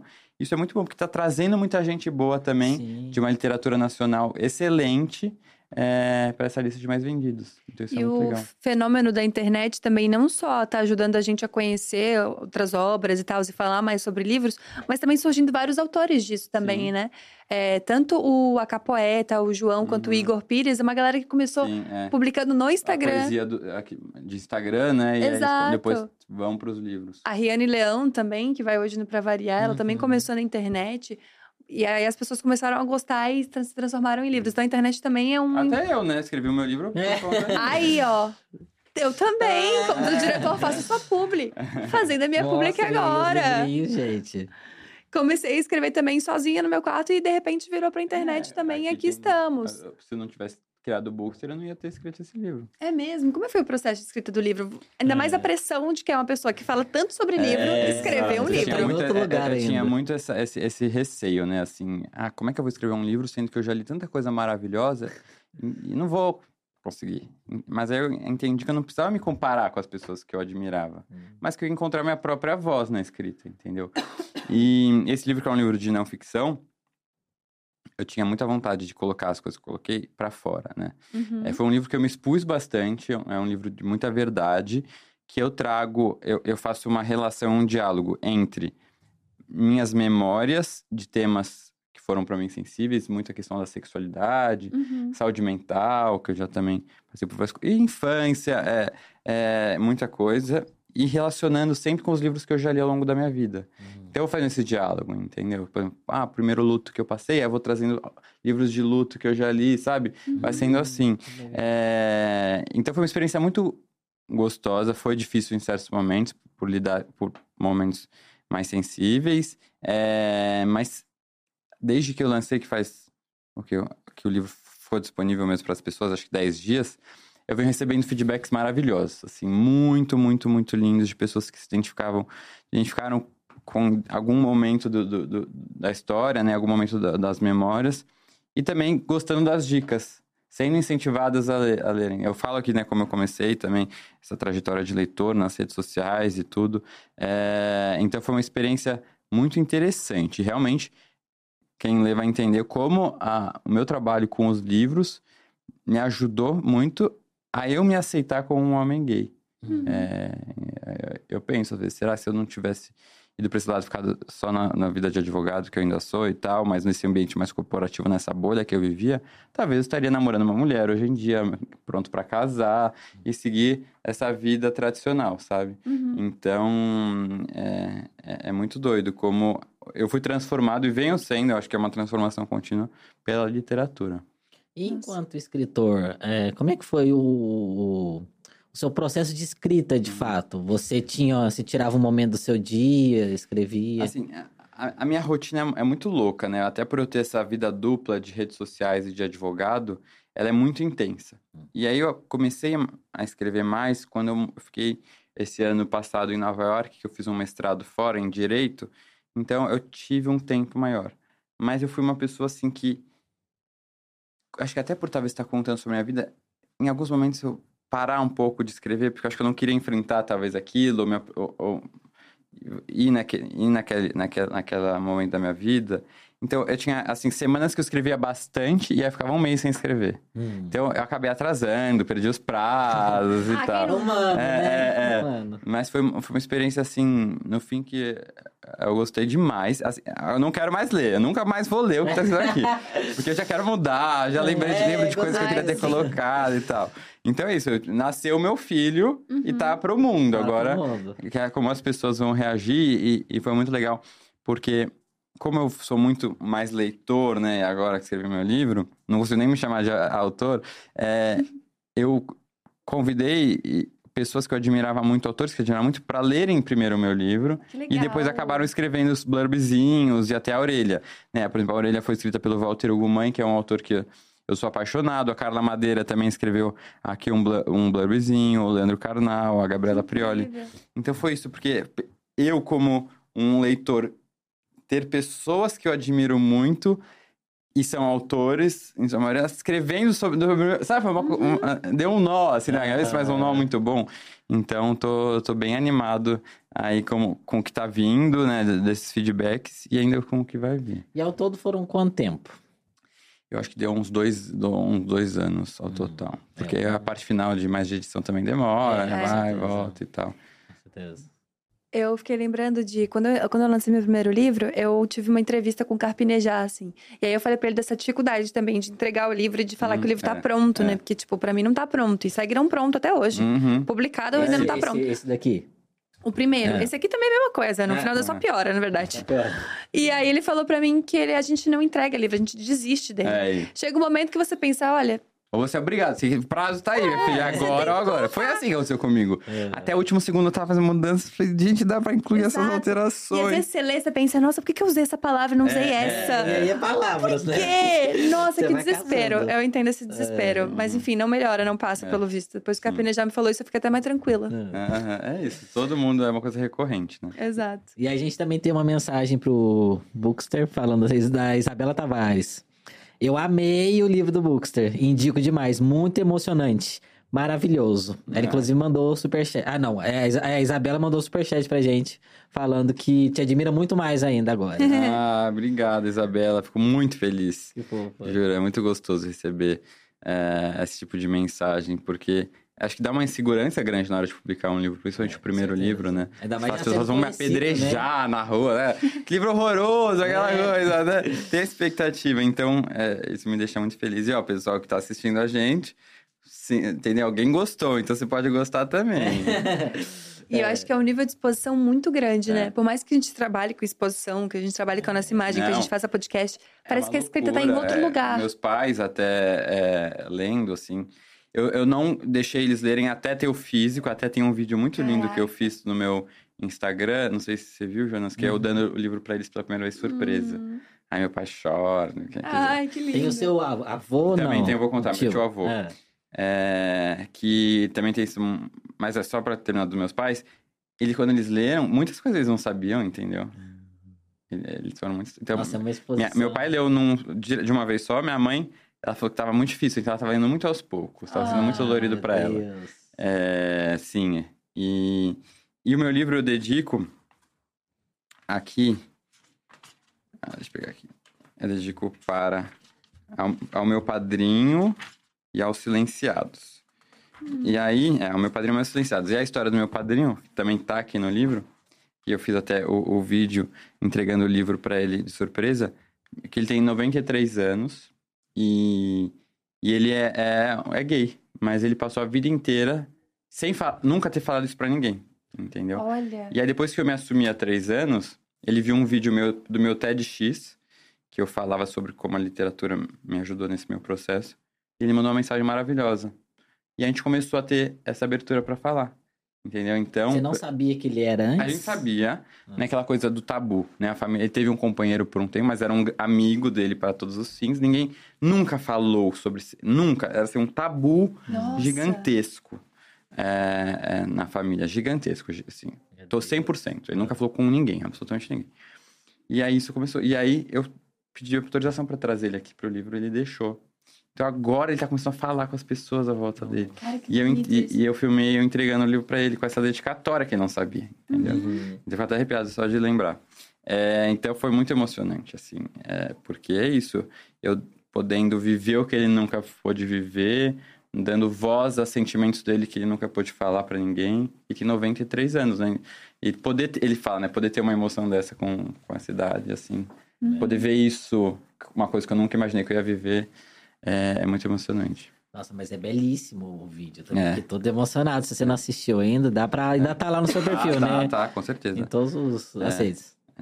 Isso é muito legal, porque acho que a literatura é realmente uma, uma oportunidade, né? Quando a gente escreve, é uma oportunidade de libertar as pessoas que, que vieram antes da gente também, de alguma Sim. maneira, né? No livro também, quando eu conto a história da minha avó, do meu avô, eu tenho uma sensação de que para isso que eles viveram, de certa maneira, sabe? Pra Uhum. Pra a história deles serem contadas também. E acho que, não sei se você já parou pra pensar, provavelmente sim, mas que o teu livro agora vai ser um dos livros que ajudam as pessoas a É. entenderem sobre sexualidade É também, é né? Tipo, como você teve tantas referências, agora você é uma das Uhum, referências. É, é, foi até um pouco um, um dos meus objetivos foi isso. Mas eu nunca imaginei, por exemplo, que uma pessoa de 93 anos da minha família ia ser impactada por isso, sabe? Uhum. E, mas assim, eu estou recebendo muitas mensagens realmente de pessoas assim, mães de. de eu, ou pessoas também que não tem nada a ver com a comunidade, mas entender uma realidade que para elas é tão distante, sabe? Uhum. Entender o sofrimento de alguém que vive tantos anos, né? O, o Jonas é, sabe, consegue entender muito isso, sem conseguir, ou às vezes fingindo uma coisa que não era, né? É, mas tentando se encaixar num padrão que você não se encaixava, né? necessariamente. Exato. E eu acho que as pessoas. é, Isso ainda é muito presente na nossa sociedade, né? A LGBTfobia, ela tá manifestada de diversas formas. É, as pessoas hoje em dia têm essa mania de falar, ai, muito mimimi, ah, supera, isso já foi superado. As pessoas ainda têm a visão distorcida que a LGBTfobia foi superada, porque hoje se fala mais sobre isso. Ah, então já tá aceito. Mas longe disso, né? Que nem É, você falou. lógico. 93 anos, É uma vida inteira. E quantas pessoas jovens ainda estão nesse lugar? Ainda não tá, não tá... A gente não tem essa liberdade ainda, né? Não. E aí é muito legal. Quando você traz seu livro e faz isso, quantas pessoas, né, vão realmente ler aquilo, se identificar com aquilo É e a partir disso ser tocada e transformada e às vezes ir atrás, né, de viver a vida autenticamente, né? Eu acho que o livro é uma boa, é, é, é incrível. Como o livro pode ser esse, esse início de conversa. Uhum. Ai, não consigo conversar com meus pais sobre isso. É isso. Às vezes você oferece um livro e fala, lê. E a partir do livro. É, tem muita Quebrar gente. esse gelo, Muita né? gente ainda, né, no armário, mano. Assim, até recebi uma mensagem também muito linda, que eu dedico, né, aos silenciados. E aí uma pessoa falando, Pedro, eu sou um desses silenciados que você se refere. Nossa. Tanto é que eu tô aqui vindo numa- num perfil fake, Hum, pra poder conversar com você sobre isso, né? Ainda tô Caramba. tentando me aceitar, tenho com muita dificuldade, e como eu vou expor ao mundo, e se um dia eu vou conseguir isso. né? Tem um relacionamento com mulher e tal, sabe uma coisa assim? Uhum. Tem uma realidade ainda muito é, corriqueira, né? Sim, a gente tá longe de ter superado isso, né? Uhum. Eu acho que as pessoas... Mas é, é- é claro, né? Tem havido um movimento, assim, incrível, né? Acho que a internet, ela foi muito... é, ela trouxe essa potência da gente poder, enfim, ter um espaço muito mais democrático para falar, né? Coisas que ficavam antes... Porque eu venho do interior, por exemplo. Então, no interior, você não tem com quem conversar. Você não sabe quem que é, quem que não é. Uhum. Porque as pessoas escondem, É. né? Você não... é, e a internet não. Pela internet você encontra pessoas do mundo inteiro, do Brasil inteiro, e você conver- con- consegue conversar, estabelecer lá as conexões. Isso modifica a gente assim. É, Mas tem um lado também meio negativo, que é a internet também, esse anonimato permite ataques muito. É. Então, até fiz um, um publi esses dias sobre sexo, falando sobre ser gay e tal, que até você fez também esse publi. É. É, e aí, e aí a empresa patrocinou, pra- pra aí atinge um, atinge um público, assim, aí você A vai, vai, vendo, é, vai vendo comentários, assim, horrorosos e super agressivos, sabe? É. Ai, mas também... Ah, É. vamos boicotar, porque nunca mais. É, como- coisa nojenta, como assim? É, a ideia é que não estamos no mesmo ponto, mas ainda temos um caminho muito longo É pela isso. frente, né? É Basicamente Mas isso. estamos avançando, isso é um É, e nada tá garantido também, né, gente? Hum, Sempre bom lembrar, né? Nada da garantia. Sempre bom lembrar. É, porque de tempos em tempos coisas acontecem, governos entram, né? Nada tá Uhum. ganho. Sabemos bem, né? Pois é. É, uma das coisas que você falou agora é que a sua mãe estava lendo aos poucos. É, existem leituras que são difíceis, então? Sim, com certeza. É, existem leituras difíceis tanto de um ponto de vista emocional, que talvez podem até trazer gatilhos para algumas pessoas, né? Sobre temáticas sensíveis. E leituras também difíceis de um ponto de vista mais objetivo, assim, de compreensão. Às vezes um autor que escreve de uma forma muito experimental, é, né? Com muito fluxo de consciência, que é que você entrar na memória, na, na- na cabeça das pessoas. É, e eu acho que, primeiro, a boa notícia é que é grande, grande, grandíssima minoria que é difícil dessa forma objetiva. Entendi. Então, vá sem medo nos livros, sabe? São conhecidos os livros, tipo, ah, Ulisses, do James Joyce, que é um livro considerado muito difícil, e realmente é, sabe? Ah, Graça Infinita, do David Foster Wallace. Mas são pouquíssimos. Uhum. O resto, literatura russa vai, tem, é super tran- né, tranquilo, vai tá, eu brinco, tá tudo já traduzido do russo. não não, tem- não tenha medo, exato. Então, nesse sentido, eu acho que a dificuldade subjetiva acaba sendo mais complicada para cada um, né? Então, É. conseguir entender o que para mim são temas mais difíceis, mas por um lado também pode ser bom ler sobre alguns temas, né? Para você entender que você não tá sozinho, para você entender que o que o outro sentiu é, foi algo que você também sentiu, então, Uhum. né, você não tá louco de sentir isso. É, é, eu acho importante. Lógico que tem temáticas que para algumas pessoas realmente não dá para ler Uhum. por traumas, por experiências que viveram. Então, quando eu leio eu li um livro, por exemplo, é maravilhoso, que é O Acontecimento, da Annie Ernaux, que foi a vencedora do Prêmio Nobel de Literatura do ano passado. É um livro que vai trazer a temática do aborto. Então, né, para algumas pessoas realmente vai ser um tema assim. Não, e, e tem que se respeitar também, sabe? Então, eu acho que esse lado subjetivo do difícil tem que ser mais respeitado. O lado objetivo é um lado que você consegue vencer e realmente aqueles livros top, top, top do difícil. Mas se quiser, lê uma, faz uma leitura conjunta, né? É, para não ler sozinho, para ler acompanhado, aí talvez seja algo mais palatável. Uhum. É, eu acho isso super importante que você falou, porque essa questão, né, do ser difícil porque por uma questão subjetiva e por ser difícil porque muitos livros são de fato, né? Tem leitura, tem literatura que a proposta dela É é, ser Uma complexa. linguagem experimental, diferente, É, né? Exato. E aí, quando você. Eu acho que aí muita gente tem isso também com a leitura. Ai, quero ler, mas quero ler um livro bom, Uhum. né? Culto, né? É isso. Em vez de pegar um livrinho mais Ah, simples. isso- às isso vezes, é ah, não. falar. Eu quero um livro, literatura, né? Uhum. É, Verdadeira, né? É, e aí é isso, você vai num livro muito difícil. Mas, e aí às vezes você sai daquele livro extremamente frustrado É porque isso. você não entendeu o Aham. livro. Mas eu acho que é muito válido falar que essa dificuldade é uma dificuldade que é comum à maioria das pessoas. Uhum. Eu sou formado em letras, né? Eu estudei literatura, eu estudei crítica literária. Então, existe um nível de complexidade que, inclusive, para você entender, aquilo leva anos Uhum. de estudos. A gente tem professores, doutores, que dedicam a sua vida a uma obra, É a um autor. Então, você não tem como se comparar de fato. Você No- falou, é muito importante, Jonas, de a pessoa. É, ah, vou ler, então vou ler os clássicos. Vou ler Crime e Castigo, gostei. Calma, né? Vamos aos poucos.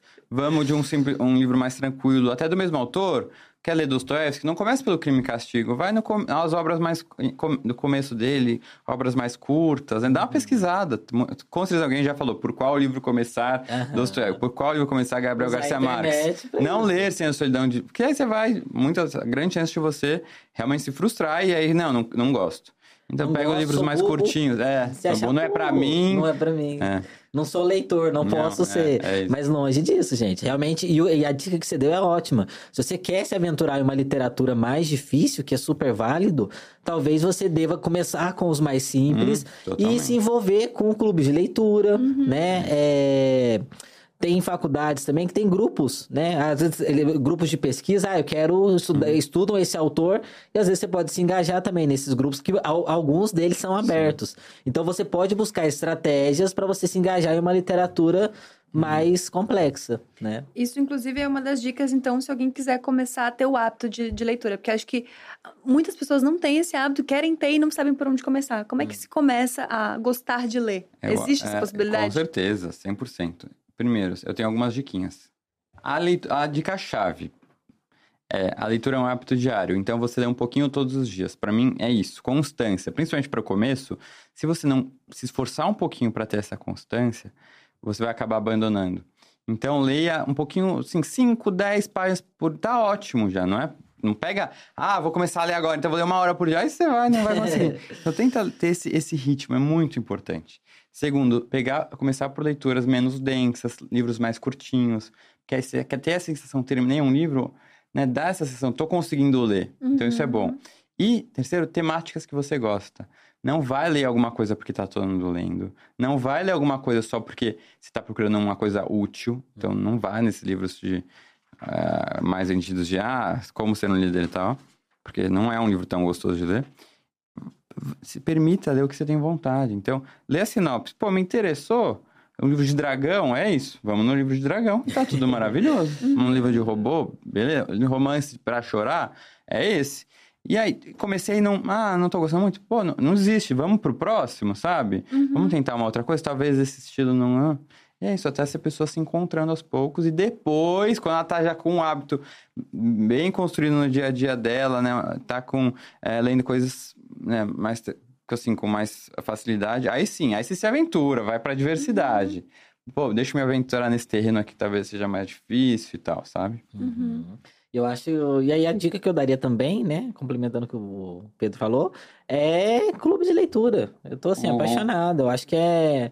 É uma experiência de leitura tão boa, né? Como é Porque que funciona um clube de leitura, amigo? Ah, tem vários modelos, né, de, de clubes. Alguns é, estabelecem um cronograma, Uhum. né? O meu, por exemplo, é isso. Eu estabeleço um cronograma, é, aí todo mundo começa a leitura e eu marco encontros online pro pessoal pra gente discutir o que foi lido até então. Pra todo E- mundo estar no mesmo ponto. Todo mundo para no mesmo ponto. É, e aí a gente se encontra, fala sobre, reflete sobre o livro. É, então enriquece muito a experiência. E aí você tem aquela Muito. troca e você é incentivado a ler. Tipo, nossa, eu tenho um, É, eu tenho um tá- é, encontro. exato. Isso dá Então- um gazinho, assim. É, te dá um gás. Aí, às vezes, até te. Ai, gente, eu não tô conseguindo ler todo dia, vou ter que apertar o É, passo é. aqui, senão eu não, não acompanho. Uhum. Então, é um, é um super incentivador, sabe? É, então, é uma experiência incrível de, de leitura e que realmente ajuda. Eu tinha, eu, eu- tinha um pé meio atrás, eu não, não entendia muito bem, né? É maravilhoso. Ah, é chato, mas não, é uma coisa assim incrível, vale muito a pena. Se você não faz parte de um clube, procure um. Ou então vai pulando de um em outro. Ah, esse, É, esse mês vou ler aqui, esse outro vou você ler conhece aqui. de pessoas, faz novos amigos. Faz né? novos amigos, começa a se engajar ali em livros, se aprofundar na história. Quem sabe até um crush. É, Ó, é, Tem é. histórias dessas. E é legal porque cada um tem uma experiência com o livro, né? A partir das próprias vivências. É. Então fica muito mais rico a leitura, Henrique, né? é- às vezes o livro é ruim, mas fica É bom por isso, causa é isso, dos a discussão. encontros. Você entra com uma. A sua leitura, você sai com a leitura de várias pessoas. É. Esse é um ponto. Vocês conseguem desistir dos livros? Consigo. É. Consigo. Consigo. É, se eu não tô curtindo. é, tem tanto livro bom que eu quero. Tem tanto livro bom, não. Tem tanto livro que eu quero ler que eu não vou ficar perdendo um tempo louco. Assim, não é que eu vou Nossa, ler eu sou três páginas e falar, ah, não rolou. Não, o que, que eu faço? Eu dou uma insistidinha. Se eu ver que hum, tá rolando, tá rolando, eu, eu dou uma pesquisada. O que, que o pessoal achou sobre esse livro? Às vezes alguém falou, ah, o começo é mais parado, depois vai. Sabe umas coisas assim? É. E se não, bola pra frente e vai pro próximo. Consegue Então- desistir? Não, né? Taurino não, também, eu né? acho que eu não, sei- não, eu já desisti de alguns livros, não é, não acontece muito, né? É, eu Mas já já abandonei sim. E às vezes já aconteceu também no meu clube de eu não tá gostando do livro, mas eu ler porque foi um trato ali que a Hum. gente fez, né? Aí isso é bom também, te faz ler. E aí eu acho que é interessante também quando você se compromete. Eu gosto de finalizar coisas que eu comecei, entendeu? Cara, Então, se eu sim. comecei a ler, Que eu quero fechar aquele livro. A gente é assim, é, né? é difícil. Nossa, eu leio Mas sofrendo, mas eu acontece. leio. Mas então, vocês acham que existe livro ruim? Polêmica. É, ai, de polêmica, né? Assim, eu acho que não, não, eu não... ah, até devem existir alguns livros ruins, mas a maioria é um livro que não foi bom pra você, É, eu acho. né? Mas assim, você vai pegar um Olavo de Carvalho, né? assim, aí a gente acha ruim, né? É, mas fora isso, eu acho que é um livro que não é bom pra você. Pra aquele momento também, às vezes, lê depois, né? Porque eu acho que você, assim, quando você bota um livro no mundo, você bota, tipo, uma, o que, que você achou sobre, né? Mas depois ele ganha tantas mil variações É que uma pessoa lê um texto e fala, nossa, eu achei isso aqui, isso aqui super legal, porque eu senti isso. Eu falei, nossa, eu não pensei nada disso quando eu tava escrevendo, mas que legal que E, você não viveu isso. existe livro unânime, né? É, exato. Não, é. Então, acho que eu fico pensando também que é, é muito a partir daquilo que te toca, né? Daquilo que faz sentido pra você, assim. É. Então, tem livros que eu amo muito e tem livros que eu, sei lá, indiquei pra alguém Sim. porque, nossa, lê isso aqui, que isso aqui é sensacional. E a pessoa, meu Deus, horroroso. Nunca mais me indica o livro, É. entendeu? E o contrário também é verdade. Meu irmão ama aquele Código da Vinci. Aham. Eu comecei a ler e pensei, cara, é. não me pegou e é isso. É isso. Paciência, entendeu? Mas, não, eu- mas eu tenho total Isso, noção de que não é um eu- livro eu, ruim. Eu já publiquei, eu já publiquei, sei lá, 300 resenhas. Não existe uma resenha que não tenha alguém que comente que gostou e outra que não gostou, É. entendeu? É isso. É. Aí até a gente, como... é, é, Eu, assim, publiquei um livro, estou muito preparado, porque eu sei que eu vou receber críticas negativas. E, ok. E vem E aí. vem aí, É né? sobre isso. Agora, dizer, você fica entrando no... Pra ver na Amazon o que estão falando. Não, desculpa. assim, às vezes as pessoas mandam por DM, você vai ter essa experiência também. É, falando mal do teu livro. Ah, Acontece de vez em quando. Mas eu não fico procurando muito, não, porque eu acho que assim, eu tenho, eu tenho muito claro de que eu fiz o que eu pude. É isso. É a experiência que eu tinha, a vivência Uhum. que eu tinha e aquilo que eu acreditava no momento. E é isso. Agora que tá publicado, eu já olho e já discordo de um monte de coisa. Sim. Mas na época fazia muito sentido. Sabe Então o que? é isso. Uma, uma dica que eu recebi até ontem de uma amiga, ela falou assim, que tá publicando também o primeiro Uhum. livro. Ela falou: sabe o que você faz? Vai nos livros que você ama, lá no Scooby Goodreads, que são redes sociais de leitores. Vai um livro que você ama. Aí você pega, pega as no- piores notas. Você vê mesmo livros que você ama, que você acha Tem foda que- demais, tem pessoas que desceram o pau. E eles fazem, ó. Então eu também, tá, o que acontecer É comigo tá isso. tudo bem, né? Exatamente isso. E, e aí, pensando nisso, né? Você trouxe a questão. é, você, enquanto resenhista, você é, pensa duas vezes. Por exemplo, ah, você tá falando de. Eu acho que quando é um livro internacional, é uma relação diferente. Sim. Mas se você tá resenhando um livro de uma pessoa que tá viva E que tá, te Tá ali vendo. no Instagram. Ah, sim, tá lá, sim. às vezes te segue. Sim, sim. Você pensa, dos... isso interfere a sua avaliação? Talvez eu pense um pouquinho mais nas palavras que Nas eu vou palavras. usar, nas palavras, mas uma coisa assim que eu tenho muito claro em mim, eu não sou crítico literário, não sou formado em letras, eu não faço críticas, eu dou a minha experiência da leitura. Uhum. E essa experiência pode ter alguns aspectos negativos, mas não vou falar, é isso que eu te falo, não é que eu tô falando que o livro é ruim, que falando que pra mim talvez alguma coisa não funcionou muito bem. Então é muito nesse sentido, entendeu? Eu vou trazer os aspectos positivos, eventuais aspectos que talvez pra mim não funcionou muito bem, e não de uma forma tacando, porque eu não tô Tacando, tacando, nem avaliando a obra. Eu tô falando a minha experiência. E assim, é muito engraçado que mesmo livros que eu trago, que às vezes pra mim não funcionaram, não funcionaram tão bem, os comentários, o que não funcionou bem, muito bem pra mim, pode ser pra uma pessoa algo que não importe, ou até a coisa que ela tá procurando, sabe? exato. Então, às vezes, assim, livros que eu coloquei aspectos, ah, não funcionam tão bem, comentário assim, não, pô, mas eu fiquei com vontade de ler demais e tal, sabe? É isso, então, interessante. É o fato de eu divulgar o livro de alguma forma que eu tô lá, e a minha experiência, e as experiências são múltiplas. Então você ainda encorajaria livros que você não gostou. Sim. Uhum. Assim, uma coisa que se eu abandonei, totalmente, coragem total.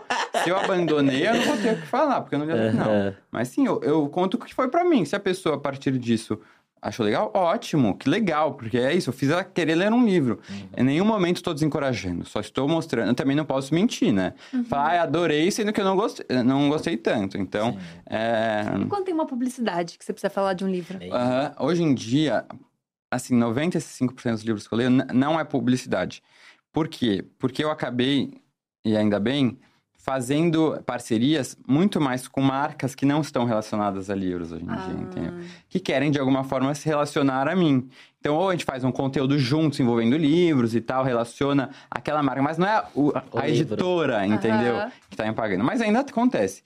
E o que, que a gente faz? A gente conversa. A, a minha premissa é o seguinte: ó, eu vou ler o livro. Se eu sentir que eu não tô gostando, eu vou te avisar. Mas, assim. E aí você Avisar pode. a marca. Avisar a editora, A editora. editora. E você pode falar, não, então não vamos seguir com esse livro.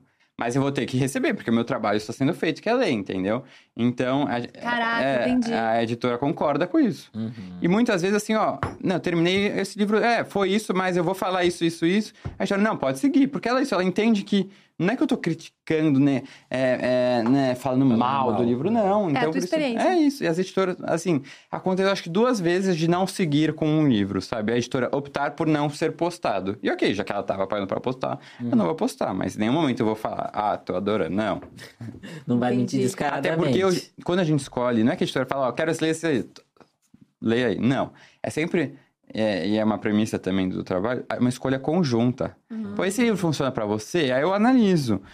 Eu não vou ler, começar a ler um livro que eu já sei que as chances de Não dar errado gostar, são é. grandes. Porque eu não quero também ficar perdendo tempo, sabe? Uhum. E aí uma, uma... eu Acho que também parte da consciência do público, né? Aham. É claro que quando você está fazendo uma resenha a pedido de uma editora, ou a pedido até de, de escritores também, que eu, eu já vi es- escritores pagando influências, É. gente pequena, mas essa troca que eu acho incrível. É, a partir do momento que há uma, é uma transação comercial. É não isso, tem é como, business, né? é, não tem como negar. E aí, todo livro, né, ele tem pontos positivos e negativos. Quando alguém está sendo pago, é- é- eu acho muito é, ingênuo pensar que aquela pessoa não vai é, estar mais inclinada a Sim. falar o bom do que o negativo, porque é, uma, é uma relação Uhum. de business. E aí parte também de quem lê e dos seguidores de ter essa Fazer consciência esse filtro, né? você sabe que aquilo é uma coisa paga, que talvez não seja exatamente aquilo, Uhum. mas não quer dizer que é ruim também. Né? Porque foi pago que tá vendido. É isso. Não é? Até porque depois senão a pessoa perde a credibilidade. Exato. Eu nunca vou. né? É isso, o meu, o meu maior ativo não tem um público que pague. O meu maior ativo que é a minha credibilidade. Uhum. Entendeu? Exatamente. E falando em credibilidade, a Heloísa perguntou: queria saber do Jonas se ele pensa em escrever um livro de ficção. Nossa, É, tô, já gostei. gostei. É, eu tenho alguns contos publicados, né? Que acho que fo- são, são três contos publicados. é, que vieram também por conta da minha visibilidade, né? Eu acho que também não, talvez não teria acontecido, porque a gente sabe também que o mercado editorial é muito competitivo, é muito Uhum. complexo você conseguir é, ser publicado, né? Sim. Isso não, não é. E eu nem me sinto, não é nenhum demérito. Eu não vejo isso como algo negativo. É Uhum. tipo, que bom que eu tive é, essa oportunidade e as pessoas também reconhecerem em mim uma possibilidade, né? Então eu tenho esses contos publicados, que são contos mais, é, mais infantis, né? Mas tem muito desejo, sim, de escrever um livro, né? Um romance de ficção. Tem algumas ideias em mente.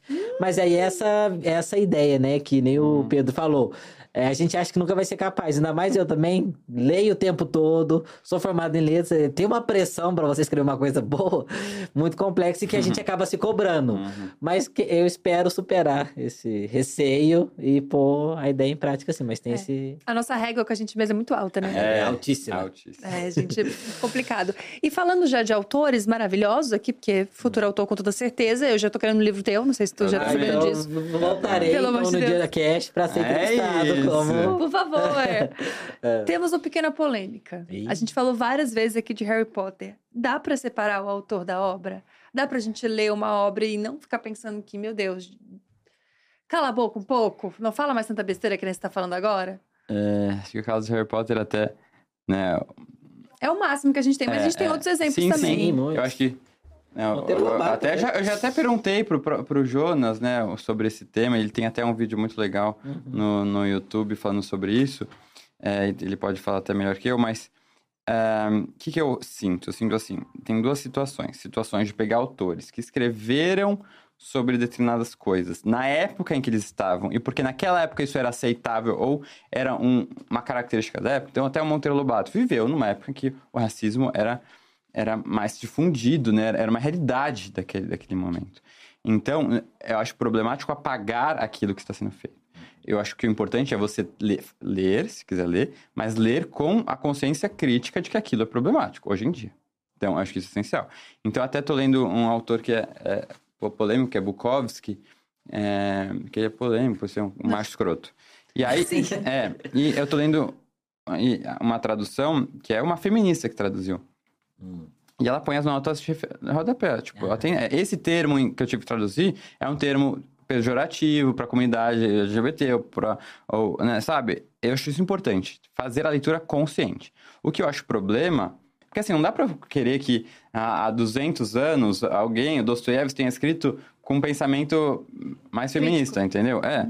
Ele é um reflexo. Até é importante que tenha esses escritos para a gente entender como aquela, aquela sociedade pensava. O problema é pegar autores que vivem hoje em dia, com a consciência que tem, com as discussões e debates que tem, e colocar merda nessas obras, né? Coisas discriminatórias. Aí eu acho bem problemático. O caso da J.K. Rowling não tá nas obras, né? É- é- é- é- essas falas transfóbicas, mas ela fica reiterando e não pede desculpa, não, não voltou atrás. Então, eu vejo isso como muito problemático. Agora, então acho que não dá, no sentido de separar a obra, eu não vou. eu- se eu ler, eu vou, eu vou lembrar sempre disso. O problema dela é que ela construiu uma legião de fãs que realmente. Até a comunidade LGBT é muito fã dela, porque foi uma fuga para muitas dessas pessoas, sabe? Da- dessa comunidade. Então é, é muito difícil. Eu- Talvez estou sendo hipócrita quando eu falo que eu gosto, que eu quero assistir o filme. Talvez um pouco, mas eu, eu fico numa situação. é, Eu repudio totalmente o que ela fez. Ah, isso temos que boicotar para né, pra afetar, não, não dar dinheiro para ela. Aquela coisa, mas ela já é tão bilionária, no- ela tá num outro nível também, já né? não afeta eu não ela. sei, eu fico realmente. Esse ponto da J.K. Rowling é uma coisa que me divide, porque eu, eu sou fã do mundo do Harry Potter. Não dá pra dizer que eu não sou fã. Uhum. Entendeu? Mas ao mesmo tempo eu discordo totalmente de- dessa, dessa postura dela. Uhum. Até acho que o Jonas queria ouvir a opinião dele também. Não, então, eu acho que. é, acho muito ingênuo achar que boicotar a JK vai ter algum efeito. Não tem. Ela já tá consagrada, é, ela já é bilionária, ela não precisa mais disso. Mas também é muito ingênuo achar que você consegue ler algo com distanciamento. Uhum. É, quem é que consegue se distanciar disso? Porque eu também, enquanto uma pessoa que gosta de Harry Potter, eu não consigo não me afetar pelas falas dela. Sim. É, não tem nada no livro. E esse também é, é, é tanto um ponto positivo quanto negativo. Não tem nada no livro. Ai, que bom, consigo ler. Mas não tem nada no livro. Não tem diversidade no livro da J.K. Nenhuma, né? Não. Tem Então, aquela assim- falácia de que, ai, Dumbledore é É gay. é, que ela tirou é. depois que Aham, terminou tirou todos depois. os livros e É. é isso. Exato. É, então não tem como, né? Eu acho que. é, e você também não. é, tá tudo bem gostar de Harry Potter. Tá, tá tudo bem. Eu acho que as pessoas acham, ah, então eu não posso mais ler, não posso fazer mais nada. Eu acho que não é esse o ponto, né? Mas é ter essa consciência e compreender que ela ativamente ataca É pessoas trans constantemente. Ela apoia projetos lá de fora que são que afetam direitos de pessoas trans, né? Não tem como negar, tá? Ela é transfóbica e ponto. É, e isso também que você traz dos livros, acho que também tem que haver essa consciência de que livro é um documento histórico. Uhum. A gente tem tido reimpressões de obras clássicas, como Monteiro Lobato, em que a família tem retirado É, isso é muito problemático. coisas é, racistas, Não né? dá pra reescrever a história. Não dá gente. pra reescrever. E eu acho que isso até é, não só é problemático, porque é é uma tentativa de apagamento, de Uhum. limpeza da imagem do Monteiro. Lobato, como é, é- não deixa de ser também uma. Uma, um, fere a, a, a lembra- a lembrança dele e a obra dele. Porque você está alterando, né? Eu acho que o cara já foi. Então é o que é, o que, é, o errou, que né? foi. E ele já também se consagrou. E essa é, é a história dele. É, então, muito problemático também quando a gente pensa em apagar, em reimprimir. Tem vários livros que estão sendo reimpressos, né, hoje em dia. Uhum. É, por- e, e- e tirando partes políticas. Porque é aquela coisa, né, gente? É, quando você é, reimprime um livro, ele é modificado, né? Às vezes a capa muda, às vezes algumas palavras são alteradas. Uhum. Mas até aí é uma coisa. Agora, mudar algo que é político e que interfere na leitura da, que você vai ter, que interfere Entendimento. no entendimento do autor que você tem e da época, eu acho que isso é, é, é inaceitável. Isso que você falou do. É, quem que você falou que estava lendo? Bukowski. Bukowski. É, eu acho que é esse o caminho. Eu também acredito em notas de rodapé Uhum. para você fazer uma leitura consciente. Uhum. Não tem outra saída. Uma última dúvida. Vocês não acham muito estranho que a J.K. Rowling ela conseguiu fazer os sete livros do Harry Potter e depois ela não fez mais nada, em tese? Ela fez as outras, né, Uhum. versões Foi de coisas do Harry sucedida, né? Acho que ela cansou um pouco, sabe? Será que é Eu cansaço? acho que ela depois foi pra aquela. é, é, escreveu um pseudônimo, né? Aham. Aqueles livros de suspense do investigador lá que não, não, não decolou muito. Ai, talvez. Eu não sei, né? Eu fico pensando se é um cansaço, se é uma pressão de que precisa ser melhor, ou e eu Talvez nunca mais na minha também. vida vou conseguir É. fazer um negócio Ah, melhor gente, que esse. No lugar dela, eu teria me aposentado. É, Depois de Harry Potter, né? já escrevi meu Porque nome. é, já tá bem, então gostando. Eu vou escrever uma coisa que não vão gostar pra me queimar. Vou É. ganhar dinheiro pro resto da minha vida. Meus familiares herdeiros É. estão aí. Ixi. Eu teria me aposentado e ela, e ela deveria ficar quieta. É isso. Olha, desde- ela- faz tempo É. já que deveria ter ficado quieta, né? É, guarda pra si os seus preconceitos. Apaga o Twitter e fica quieto. Exato. Apaga o X, né? É, ué. Ué, Pra É. gente encerrar, cinco livros que são, assim, os favoritos de vocês, que vocês gostam muito, que vocês recomendam, enfim. Nossa. É Cinco, muita ó, pra ninguém falar, É. pedi um. É verdade. E eu não consigo cinco, mas escolher. assim, Do que tá- Essa lista que eu vou falar é totalmente muda. Se você me vem em outro programa, vai ser outra lista, entendeu? Mas, ó, tem alguns livros que eu gosto muito. Acho que o Capitães da Areia, que eu já falei aqui, é um livro que me marcou muito. Eu vou falar também do que eu li ano passado, O Parque das Irmãs Magníficas, que eu acho maravilhoso, da Camila Souza Vi- Vi- Vilhada. Tem um livro que marca, marcou muito, que é ah, o Frankenstein, que é um livro até que as pessoas podem Eu adoro que você É, gosta é, de Frankenstein, eu não parece, Da Mary? Shelley? É, maravilhoso. Nossa, eu odeio esse. É, é, Odeia? é, eu adoro. Esse livro. Eu adoro é, Frankenstein. É, quem mais que a gente pode falar? Ai, sempre some, né? Já- você tá com sorte que você já tá pensando aí. O que mais temos pra falar? Deixa eu pensar aqui. Ah, o Ah, seu, um, né? um livro que eu gosto muito também, chama... Que eu O acho que é- seu é bom lembrar. é, temos. Inclusive no meu tem muitas dicas de livro, porque eu, eu vou entrelaçando, eu tô tentando lembrar coisas que eu escrevi aqui e já tô esquecendo. É. que mais que eu gosto muito? Fa- Falei três, fala três, que depois eu comento mais É. dois. É, eu Você vai ter o Frankenstein três, viu? também. Ah, Frankenstein, gente, é um clássico. Isso não, e é, e é um livro. não- Eu li na, eu li na Você época errada, não é possível. Ele é, é, é porque o Frankenstein também, gente, ele tem uma parte do livro que ele é muito enfadonho. É, o começo, principalmente. É, O começo, assim, né? então faz Obrigada. sentido não gostar, Uhum. mas é um livro que assim, é fantástico. Ele continua atual mais do que nunca, ainda mais hoje em É, dia que eu a li gente com fala 12 de anos, eu acho que era uma outra tecnologia. vida também. É, Uhum. outra vida. Ah, lembrei de um, O Filho de Mil Homens, eu gosto muito, do, do Walter Ugumar. Falando do próprio Ele tá livro, eu tô achando eu eu tô incrível. pegando os autores aqui. É... Tá, eu vou dar uma chance pra Frankenstein. Ah, e Cem Anos de Solidão, que eu acho maravilhoso. É, Pronto. é, E tá, pro meu então- também, tem que dar uma chance. hein? É, Olha, vou citar é, uma autobiografia do Elliot Page. Eu vou levar pro lado trans, tá, Hum. gente? Porque é o que eu tô lendo no momento por conta do meu clube de leitura. E porque geralmente muitas pessoas não leem, Sim. então fica de recomendação. Então, Page Boy, do Elliot Page, que é, uma, é um livro de memórias dele. Sim. legal. Muito interessante. Você já terminou? Tô pra acabar essa semana. Tá gostando? Gostei. Tam- Como todo livro, tem partes mais enfadonhas, sim, né? normal. Mas é muito bom, muito interessante, porque ele conta muito os bastidores de Hollywood. Então você entra em contato com o Uhum. mundo que você não tem. E é muito interessante você ler um, um, um ator, né, que é hollywoodiano, extremamente famoso, e ele parece gente como a gente. Parece que você tá Ah, lendo o diário de um amigo. Isso é muito legal. isso. É. Também vou recomendar uma, um quadrinho, né? Do Lino Arruda, que chama Cisforia, que foi recentemente lançado. É um quadrinho assim incrível, bem distópico, né? Uhum. É, muito legal, dei uma pesquisada. E.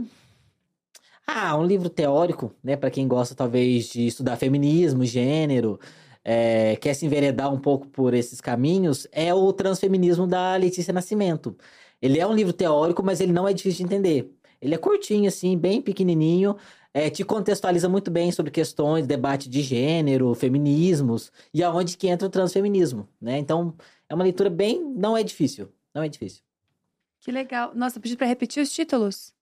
Você falou rápido, a galera quer anotar. Meu Quem manda essa Deus. referência? Gente, é Page Boy, do Elliot Page. Cisforia, do Lina Ruda. E Transfeminismo, da Letícia Nascimento. Pode anotar e colocar no chat já, porque quem mandou essa referência? É. Ninguém mandou essa referência. Quem mandou influenciar? É, é. É E isso. você? É. Ah, Você eu também trouxe? tenho, meu. Pera. É, eu acho que 1984 é meu livro favorito, Hum. todo ano eu releio. Clássico. É, a Revolução dos Bichos eu gosto muito. Admirável Mundo Novo.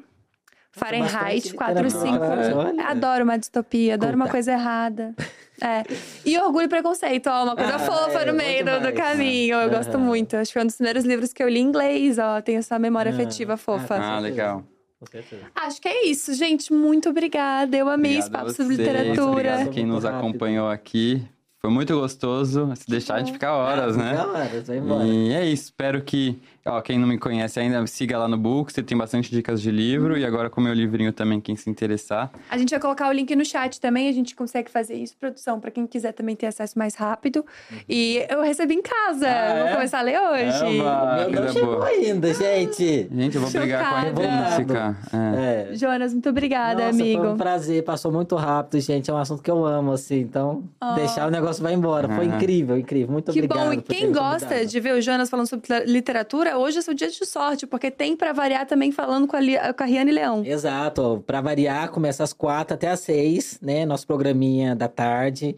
É... Alguém tinha me falado que era o programinha da gay, dona de casa da tarde, porque é bem Eu da vibe. Fofoquinhas, mais notícias, É. tudo, mas tudo muito consciente. É ótimo, gente. Ai, que gostoso. Então, a Obrigada lá. a todo mundo que assistiu até aqui. Amanhã a gente recebe a Raquel Virgínia, uma entrevista super legal, eu e a Ana, que vai ser muito maneiro. Um beijo grande e até a próxima. Tchau. tchau, Tchau, gente. pessoal. Obrigado.